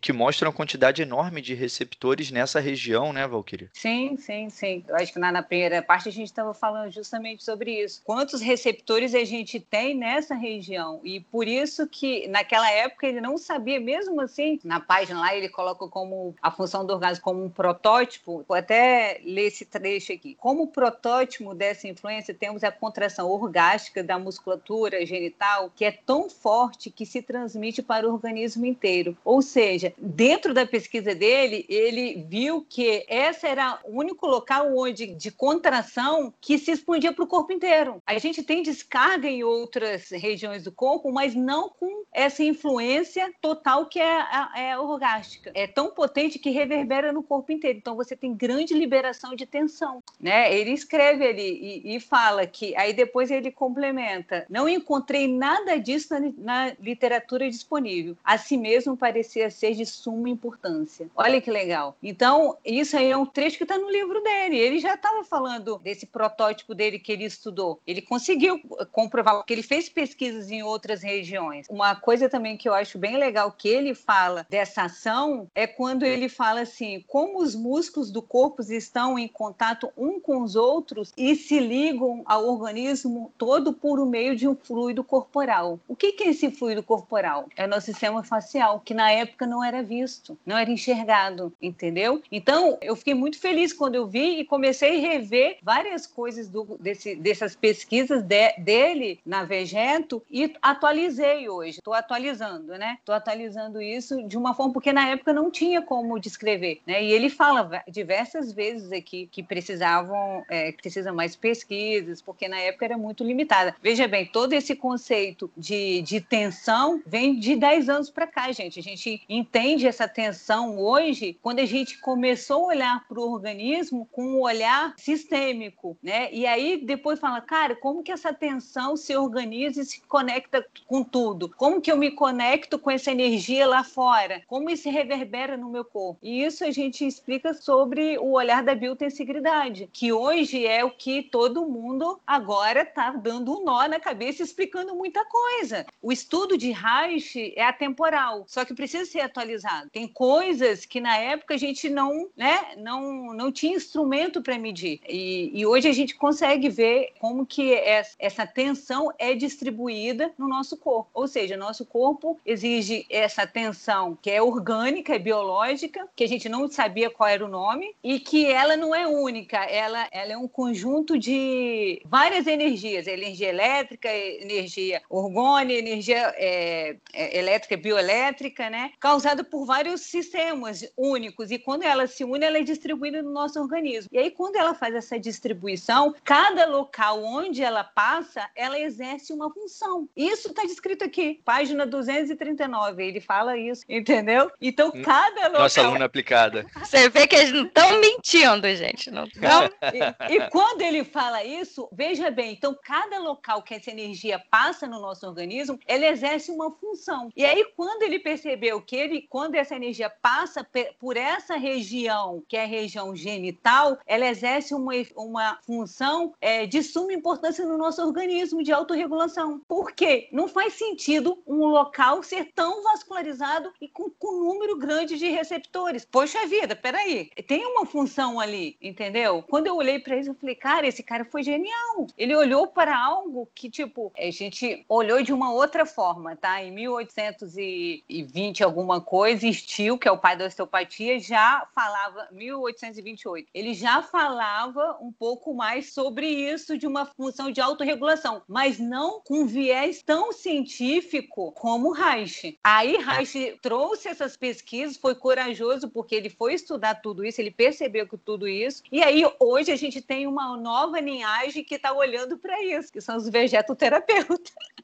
entendeu? Atualizando aí esse conceito tão bonito do nosso organismo de autorregulação, que acontece no nosso sistema autônomo, né? Sim. E agora fica um pouco mais fácil de entender aquilo que Nunes falou lá no início do programa, porque que a gente chama de vegetoterapia, mas o Reich, quando estava desenvolvendo isso, ele queria chamar de orgasmoterapia. Uhum. E ele não pôde denominar assim por uma concessão social. É, pensem hoje, Brasil 2021, que se a gente se torna profissional de uma técnica chamada orgasmoterapia, isso é sacanagem pura, né? Isso não vai ser aceito e isso vai o rolar. Clássico dos alunos levantando que com um livro livro na, na, na rua, no ônibus, né? No, É. Essa estranheza de estar com um livro chamado Função do Orgasmo. Sim, sim. Eu acho que nem, nem cabe hoje ainda essa, essa nomenclatura. Eu a nem gente sei se não algum tem. dia vai caber. É, eu acho que não cabe, porque é, a gente vai ter que pensar aí, atualizar esse nome até para um nome mais. que as pessoas olhem Lazer. uma. Não, é, não, mas tipo assim, que olhe com, é, de uma forma, porque isso acaba afastando. E aí a gente acaba deixando de olhar e pesquisar num cunho mais científico. Isso é Porque vira tudo sacanagem. Valquíria. Pois é. Eu não sei se tem que trocar, não. Eu acho que teve uma história da, da adequação que a Camila falava antes, né? A gente vive, vive num mundo e sim tem que ter um, um- um tamanho, mas eu não sei nem se tem que trocar a capa do livro da função do orgasmo, não. Não, é não. esse, né? Não, da capa do livro não, mas eu tô falando da técnica em si. É igual uma vez o Guga tava falando, estava conversando com o Guga, ele falou, cara, o, é, esse nome não é um nome comercial, não é vendível, como dizer assim, função do orgasmo. Quem vai querer ou, é, pesquisar, tipo assim, num cunho sério? Ele, ele falou assim, é, se você lança um nome comercial, a pessoa tem mais interesse em pesquisar, fica mais, é, fica mais acessível para as pessoas, fica mais democrático. Ah, é, eu não sei, eu, eu também não é uma coisa fixa, mas eu, ve, eu fico pensando nisso, o quanto é democrático é, esse conhecimento. Quando eu tenho esse livrinho lá no meu consultório, sempre esse livro, eu tenho dois desse livro aqui. Um fica em casa, outro fico, fica lá no,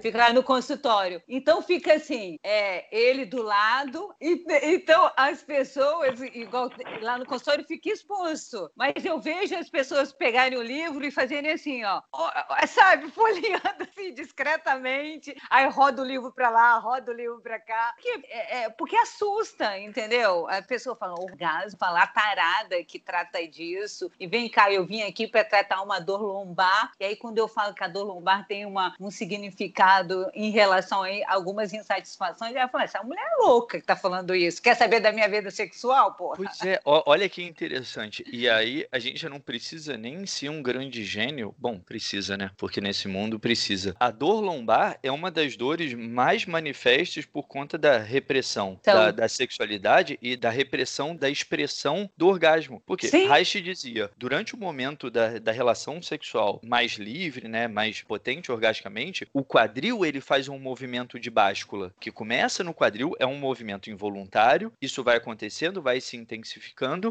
Deveria ser. E, sim, assim, dentro desse contexto é mais livre e, e mais autorregulado, né? Então, organicamente existe esse impulso. Existe o impulso do movimento de báscula. A contração, o impedimento desse movimento a partir de um tensionamento crônico da lombar é uma das formas mais eficientes de impedir esse movimento de báscula de acontecer. Sim. Agora, por que eu digo a gente precisa ser um gênio para enxergar isso? Porque como na nossa cultura o conhecimento ele está todo segmentado, todo dissociado e toda a percepção e o conhecimento a respeito da sexualidade ele é proibido, as pessoas não conseguem enxergar uma relação óbvia entre lombar e sexualidade ou entre períneo e sexualidade. A gente estava discutindo, né? A forma como gera uma quantidade de dor enorme toda essa região do períneo e lombar também em De experiências intestino. de- De intestino. Pronto, é isso. E do corpo inteiro, né? Exatamente. E, e aí isso, tipo, pô, mas eu vim aqui pra tratar uma questão intestinal, você tá dizendo que eu não transo? É, é isso que eu tô te dizendo. É, mais ou menos. Ou que transa muito, e mas Ou- sem. Ou que transa mal, né? Que é o pior É de que- tudo.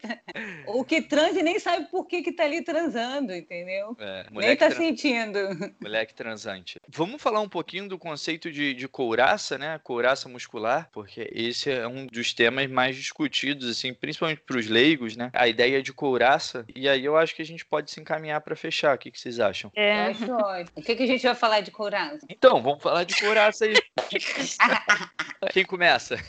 é, Eu, já, eu só vou te falar uma coisa que eu já tô tendo um outro, um outro olhar sobre a couraça, tá? Eu nem vou falar nada, eu vou ainda continuar com a couraça aqui que a gente aprendeu. Nada disso. Um, um dos conceitos muito trabalhados por Reich é o conceito de couraça. É, de novo, acho que vale sempre frisar, o conceito de couraça é um conceito funcional. Então, assim, a gente vai perceber a couraça do ponto de vista psíquico e a gente vai perceber a couraça do ponto de vista somático. Como hoje o foco da discussão é nos aspectos somáticos, vamos falar um pouco do conceito de couraça muscular, que foi a ideia que Reich teve, né? É, E eu acho que o, o conceito ele é meio autoexplicativo. A ideia de uma couraça muscular é a ideia de uma proteção somática contra as agressões e os ataques e eventualmente as frustrações do mundo externo. O que Reich percebeu é que é, a musculatura e a pele né, é, vão funcionar para o indivíduo, para o ser humano, como a membrana funciona para a célula ou para ameba, porque é o que dá o limite entre o que é o indivíduo e o que não é o indivíduo. É o limite entre o dentro e fora. Então, quando a gente fala da ideia de uma couraça muscular, é a ideia de uma armadura. Um livro que a gente já falou aqui também, que é um livro lindo, que chama O Cavaleiro Preso na Armadura, ele traz de uma forma mais poética essa ideia de uma, uma armadura que a gente constitui no nosso próprio organismo como uma forma de proteção contra o mundo externo, que a gente também já falou aqui, né? Muitas vezes é um meio agressivo, é um meio frustrante, é um meio hostil.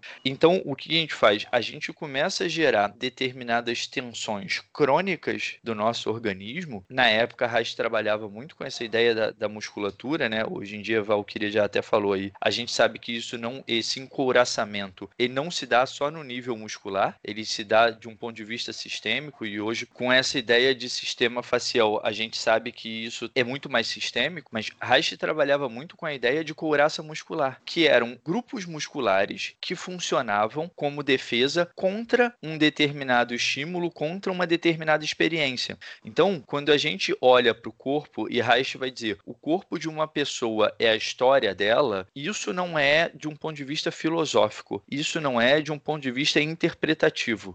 Isso é muito direto. Agora, essa tensão muscular ou esse hiperdesenvolvimento né, da, de uma musculatura ou o hipodesenvolvimento de uma região, ele não cumpre uma relação anatômica, ele cumpre uma relação funcional. Então, trazer um exemplo, né? A, a criança que cresce num ambiente onde a tristeza não é uma emoção possível de ser expressa. Numa casa onde as pessoas não podem ficar triste, triste. E isso aparece como? Daquela forma mais clássica. Engole esse choro, engole esse choro. Você não pode chorar. O que, que isso gera na criança quando aparece de forma crônica? Aparece um movimento do corpo para inibir a expressão dessa emoção. Como? Uma contração crônica do diafragma ou um posicionamento numa posição específica do diafragma de forma crônica, um tensionamento da musculatura da, da garganta, da base da língua, às vezes masséter. Por quê? Porque quando uma pessoa chora, não é só a lágrima que sai dos olhos. A pessoa chora com o corpo. Então, uma pessoa chora, ela respira, ela emite sons.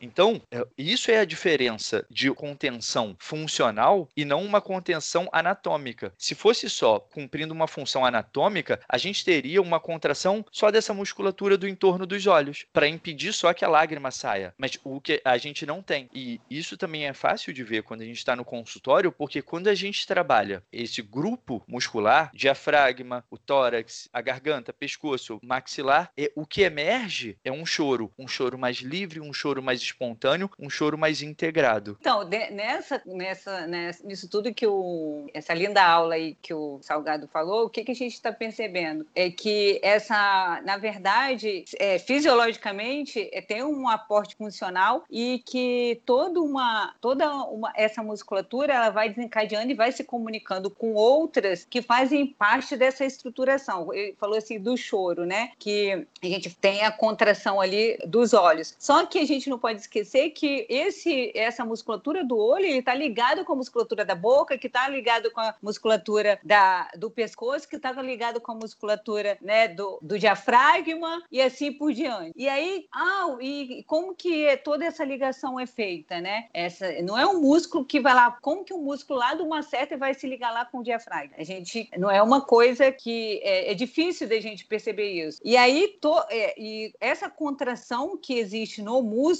na verdade, lembra que a gente falou que todo o funcionamento de todo organismo é uma punção? Você precisa de contrair e relaxar. O músculo, ele não precisa necessariamente de uma, uma um estímulo elétrico também para contrair e relaxar a nível de tensão. Eu não estou falando de contração, eu estou falando de tensão. Existe uma tensão pré-determinada ali que é que é induzida para o músculo através do sistema facial, que recebe esse estímulo externo, ele fica impregnado ali na face e manda um comando para o músculo. E esse músculo ele vai aumentando essa tensão. E aí, aumentando a tensão, cronificando, chegando ao ponto de ter é, ou não uma, uma contração que, na, no meu ponto de vista, hoje, eu não vejo como uma como uma tensão. Eu vejo como um congelamento de uma tensão crônica. Porque se você, porque se você pensar em contração, você contrai e relaxa. Você precisa desse estímulo, entendeu? Então, na verdade, esse conceito de contração é o aumento de uma tensão cronificada. Não é do,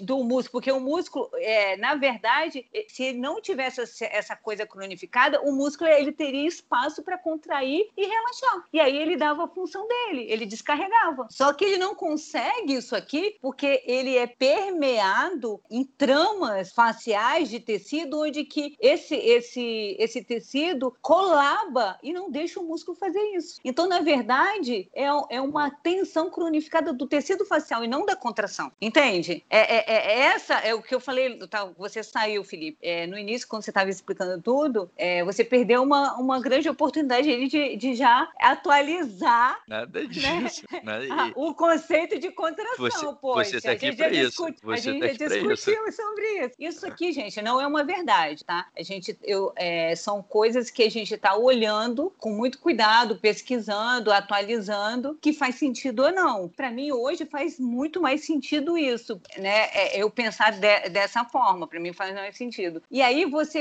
é, é sistêmico isso, porque você vai ter essa tensão cronificada, você vai ter uma atuação bioquímica, porque esse tecido ele só está é, tensionado por, porque ele ativou todo um sistema bioquímico também. Então você tem diferenciação de pH, você tem aumento ali de, de sódio, é, diferenciação de entrada de sódio potássio na célula, que faz com que esse tecido fique mais diminui é, mabiabilidade dele. Permeabilidade. Ele, e permeabilidade, as duas coisas, para o músculo conseguir fazer esse, essa função. Porque se o músculo tem essa função de contrair e relaxar, você descarrega. Tanto que quando você faz a massagem lá, né, todo o, o, o conceito lógico funcional, você tem uma descarga. É, é, uma descarga ali secundária. É. Mas você já tem. Então, faz sentido para mim isso pensar também, dessa forma. Isso também está no nível das artérias, veias. Tá no do... nível das artérias, das veias, dos, dos neurônios, das, dos, todo o sistema nervoso, todo o sistema linfático, entendeu? Essa matriz extracelular que, que Reich fala, é, essa parte aquosa, é um sistema. Esse sistema, ela vem de uma no... da mesma origem embrionária, que é o do tecido facial, entendeu?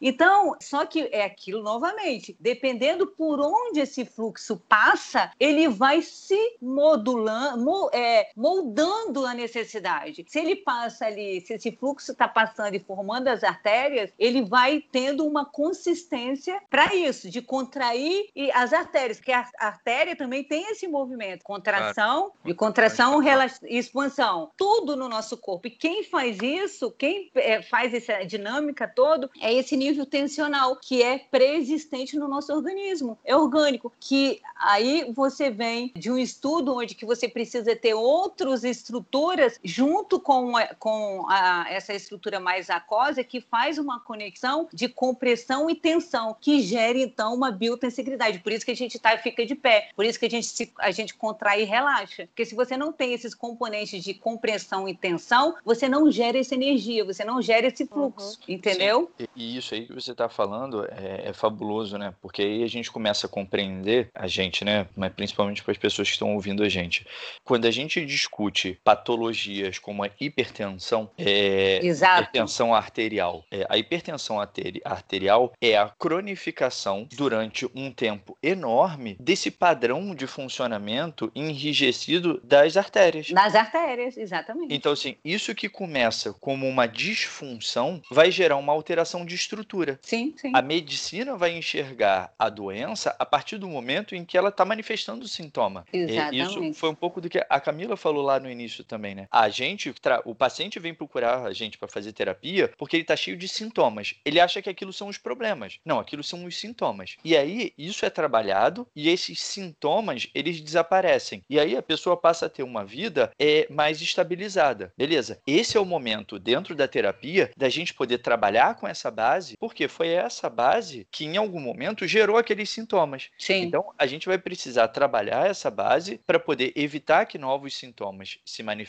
e eventualmente para evitar ou favorecer, né, que não apareçam é, mudanças estruturais. Sim. Que é isso, quando a gente fala de hipertensão, quando a gente fala de um, outras outras patologias, né, inclusive inclusive e principalmente todas as patologias, entre aspas, de fundo emocional, que a medicina entende né, de fundo emocional, as doenças psicossomáticas, é, chamava isso de biopatias. Então, lúpus, púrpura, psoríase. Psoríase, vitiligo, várias. Vitiligo. vitiligo. E em última instância, é, até algumas alergias, e aí nos casos mais graves, né, a questão do próprio câncer, que Reich vai dizer que é uma biopatia do organismo. Reich não entende que o câncer é a doença. Reich entende que o câncer é, ela é uma expressão de um organismo que está muito adoecido. Sim, sim. E, e, por isso que às vezes eu fico é, batendo na tecla assim, da minha clínica, de tipo, você consegue uma autorregulação desses sintomas e, cara, se, se o,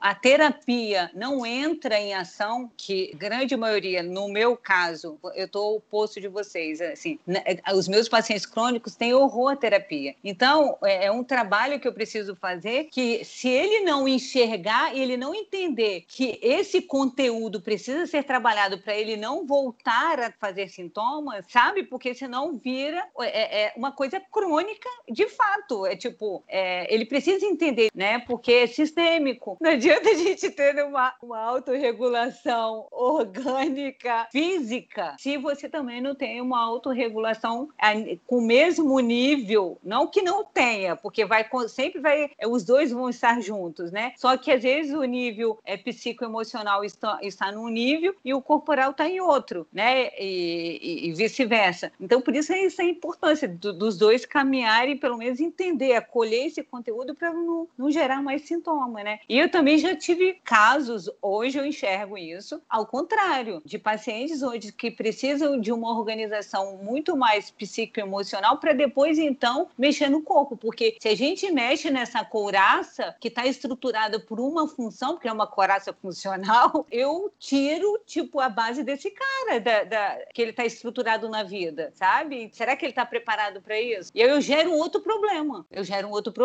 Então, se ele não entender o que é possível ali para ele, a gente fica por muito tempo tratando. Eu tenho pacientes que, tipo, de 5, 10 anos. É preciso o entendimento dele, o entendimento da relação. Então, a gente precisa entender junto, se entender junto, para poder fazer um avanço, às vezes, para algum outro lugar, sim. alguma outra proposta. Mas até que tenhamos alcançado, né? Eu acho que a relação tenha alcançado esse poder sim. olhar. Tem uma coisa que é poder dar lugar ao que se sim. trabalha, ao que se processa, dar espaço para isso, né? Mas, pra, mas ali. Pra poder ser entendido e conhecido. Sim, e você fala, isso aí é muito importante. E dar lugar também, conhecimento, é, pro terapeuta, cara. Sim. Sabe por quê? Fui, tipo, entender isso de um tempo para cá. E como que isso muda total? Isso é, é pro terapeuta é um conhecimento onde que até onde ele pode ir para ajudar nessa relação, nessa é. construção. Sim, porque senão fica um, um bocado é, invasivo, né? Porque se não está dentro da relação, tem um aspecto que fica até arrogante, né? Vamos Sim. levar fulano lá.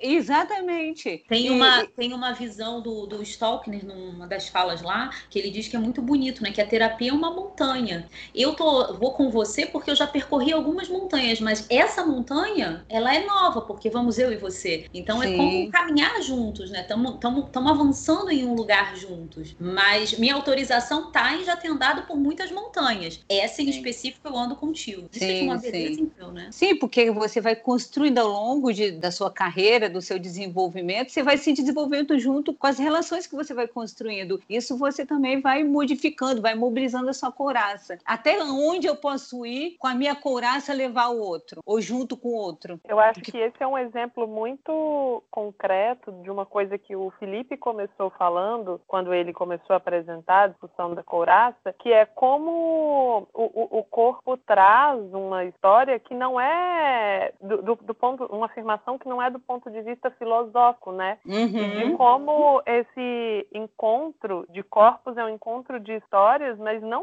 do ponto de vista filosófico, do ponto de vista biológico, fisiológico, é, é muito, é muito concreto, né? Sim, sim. Sim, é isso. E aí a, a função da vegetoterapia, né? É claro que ela não é dissociada de toda a terapia haitiana, mas focando especificamente na vegetoterapia, a função é a gente poder, dentro desse processo, na relação junto com o paciente, é favorecer o reestabelecimento da potência orgástica e da auto autorregulação. Então, a ideia é que a gente possa ajudar o paciente a voltar a pulsar. Então, essa tensão crônica ir diminuindo a partir de uma capacidade mais expressiva e que essa quantidade de carga que está aprisionada na, no organismo, ela possa aos poucos ir sendo descarregada. E dentro disso tudo o que vocês estão falando, né? Uhum. Considerando qual é o contexto, considerando quais são as possibilidades, considerando esse o mundo neurótico em que a gente vive. Sim. É, pegando, pegando ah, só. Vocês são lindões, viu? Uhum. Você também é lindona. Uhum. É, pegando só o que a Valkyria estava falando, né, até onde o terapeuta vai, e a Camila falou, né, da questão mais que é uma coisa concreta, né, que é um encontro mesmo, não filosófico somente, né, pode até ser em alguma medida, mas não é somente. Ele precisa ser concreto, eu diria, né? Ele precisa ser concreto, ele pode ser também filosófico, que eu estava lembrando, né, assim, que eu preciso também, né, como paciente, né, não só como terapeuta, passar por esses locais também na experimentação do meu próprio corpo, né, da minha Sim. conhecimento, né, da minha couraça, do conhecimento dos meus limites, e isso passa por um conhecimento do meu próprio corpo, né. Sim. E quando eu ainda estava na formação, eu lembro que não, não lembro exatamente porquê, mas a gente estava falando num grupo terapêutico, só para quem está escutando entender um pouco melhor, essa formação que a gente fala que a gente fez, né, que a Valkyria ainda está fazendo nesse centro, nós temos uma experiência também de passar por entender como funciona o corpo, não só teoricamente, mas também com experimentação, obviamente, né, gente? Uhum. senão vira uma coisa só teórica. E aí eu lembro que a sensação que eu tinha depois de um tempo era que aquela parte ali, né, não só dos AMVs, mas dos grupos, né, terapêuticos, é, onde a gente fazia coisas com respiração, onde a gente podia se mobilizar e, e, colocar nossas emoções e experimentar determinadas sensações e entrar em contato com isso, eu cheguei à conclusão de que, na verdade, a formação, digamos assim, era muito mais isso, né? Se tinha alguma coisa diferente, assim, especial e importante naquela formação, era muito isso, né? Porque eu lembro de. São três anos e meio de formação, eu me formei no ano passado, e eu lembro quanto isso foi importante para mim. Se eu pegasse um livro para ler, eu posso ler sozinha, né? Beleza, vou ler sozinha e tal. Claro que discutir num grupo vai fazer com que eu é, até compreenda melhor algumas coisas, mas a partir do momento que eu comecei a ter uma experiência, né, com o meu corpo de entender como é que eu funcionava melhor, inclusive para ler, inclusive para estudar, isso fez toda a diferença. Porque o tá aprendizado tá ele é corporal, né? É, a gente precisa aprender Exato. com o corpo. E aí tem mais, tem algumas coisas que eu, ouvindo a Ellen vai e, e, toda essa nossa conversa que é o aprendizado é corporal. Tem uma parte que a gente precisa que o corpo entre. A gente tem um estímulo de aprender cognitivamente. Então leia, veja, mas seu corpo precisa ser convidado a participar desse processo e é mexendo, é movendo. Com isso tem uma outra máxima atrelada a essa que é nenhum paciente vai onde um terapeuta não pode ir. Isso não significa que a gente tem que ter vivido tudo, ter tido todas as patologias, mas que a gente tenha que ter a capacidade enquanto terapeuta de realmente atravessar isso juntos. Sim, sim. Sabe? Não é ter vivido no sentido de ter passado por aquilo, só atendo todas as patologias ou coisas que vivi, porque isso é um recorte terrível, né? Sim, Mas sim. sou eu capaz, com o corpo inteira, de experimentar aquilo juntos.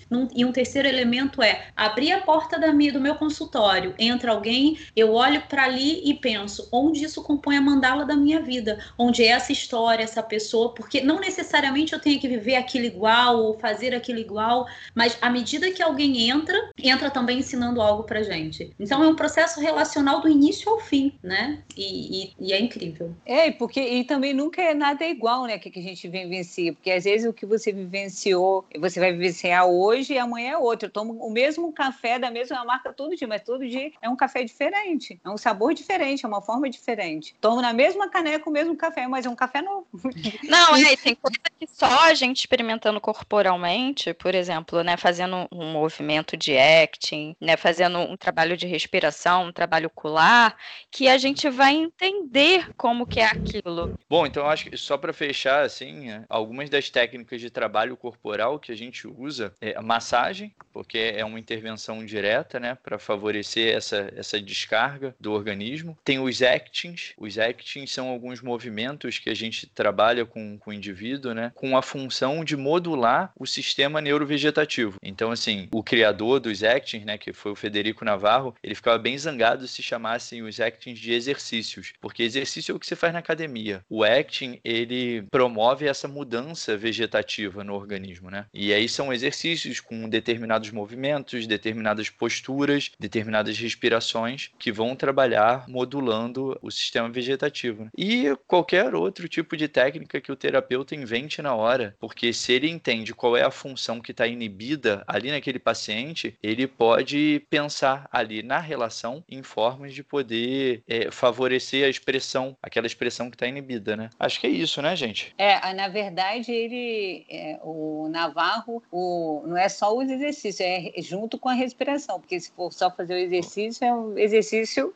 é, mecânico, isso, né? Isso, isso. É, é junto com a respiração o tempo inteiro. Inclusive, é isso, é uma das coisas mais importantes dentro da terapia haitiana, é a questão da respiração. Porque senão só vira exercício mesmo. É isso aí. Bom, gente, então, é, antes de, de vocês falarem aí, quem tem merchan para fazer, canal no Instagram, essas coisas, eu queria, assim, de verdade agradecer a vocês a disponibilidade, ainda mais isso. Hoje em dia, todo mundo com a vida corrida, com filho, com trabalho, doutorado e tudo. Vocês poderem estar aqui e a gente passar esse tempo todo conversando e gravando. Queria, assim, de coração agradecer. É uma forma de a gente poder estar junto, né? Se não é assim, a gente acaba não estando. E aí, isso, abrir aí para quem quiser agradecer e, e, vocês passarem também os canais de vocês. Tem um monte de gente aí desenvolvendo outros trabalhos. É, Agora, é, só, é... só antes eu também queria agradecer. Eu gosto muito desse espaço, assim. Hoje eu aprendi pra caramba. Desculpa, gente, hoje eu tava meio out, que eu tô um pouco gripada. Então, tô meio, meio caidinha. Se a gente puder falar dessa questão corporal, é, é como se eu tivesse meio. Minha energia tivesse um pouco baixa, né? Eu tô um pouco encolhida hoje. Mas eu achei maravilhoso, assim, todas as costuras que foram feitas. Queria muito, muito agradecer vocês, assim, pela disponibilidade, pelo encontro mesmo. Muito obrigada. Eu também quero agradecer muito a vocês pelo convite. Foi uma ótima oportunidade para reencontrar com o Felipe, com a Aline e pra, também para conhecer melhor, assim, a Valquíria, a Ellen. Eu acho que também foi um encontro para me colocar mais junto, assim, dessas duas que eu conhecia menos e, e, e ficar mais perto que eu já conhecia um pouco mais. Então agradeço também essa oportunidade, também aprendi muito aqui hoje, foi super, super importante e espero assim que, que esse encontro nosso chegue aos ouvidos de quem vai nos ouvir, restabelecendo algum grau de pulsação das pessoas com esse tema é, que é tão importante na nossa prática clínica, né? Que pulse aí nos ouvidos de quem nos ouve também. É, também queria agradecer, foi legal, foi intenso, foi vivo. Acho que a fala da Camila sobre pulsar já está pulsando na gente, né? Que isso tenha transbordamento para quem ouvir. Não sei se dá para perceber quanto a gente curte o tema e gosta, tomara que tenha ficado claro. Então, obrigada, Ellen e Felipe, pelo convite. Valquíria e Camila, bom ver vocês de novo no espaço de troca. Vocês são lindas, foi ótimo, obrigada.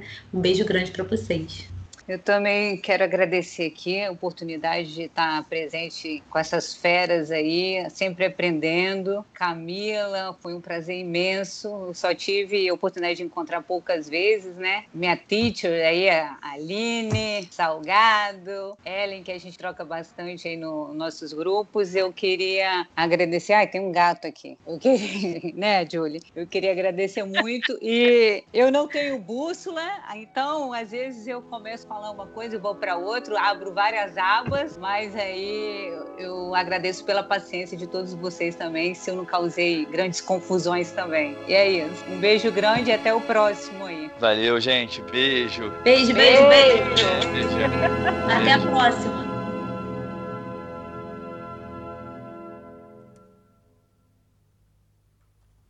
É, Camila, você é Camila Alves mesmo? A Aline é, Nunes. É. Sou, por que não?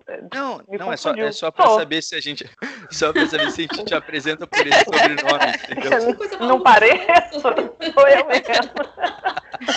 É você ou é o RT? Ai, tô suando, tô nervosa. Você esqueceu demais. Fiquei preocupada agora. Não, porque-.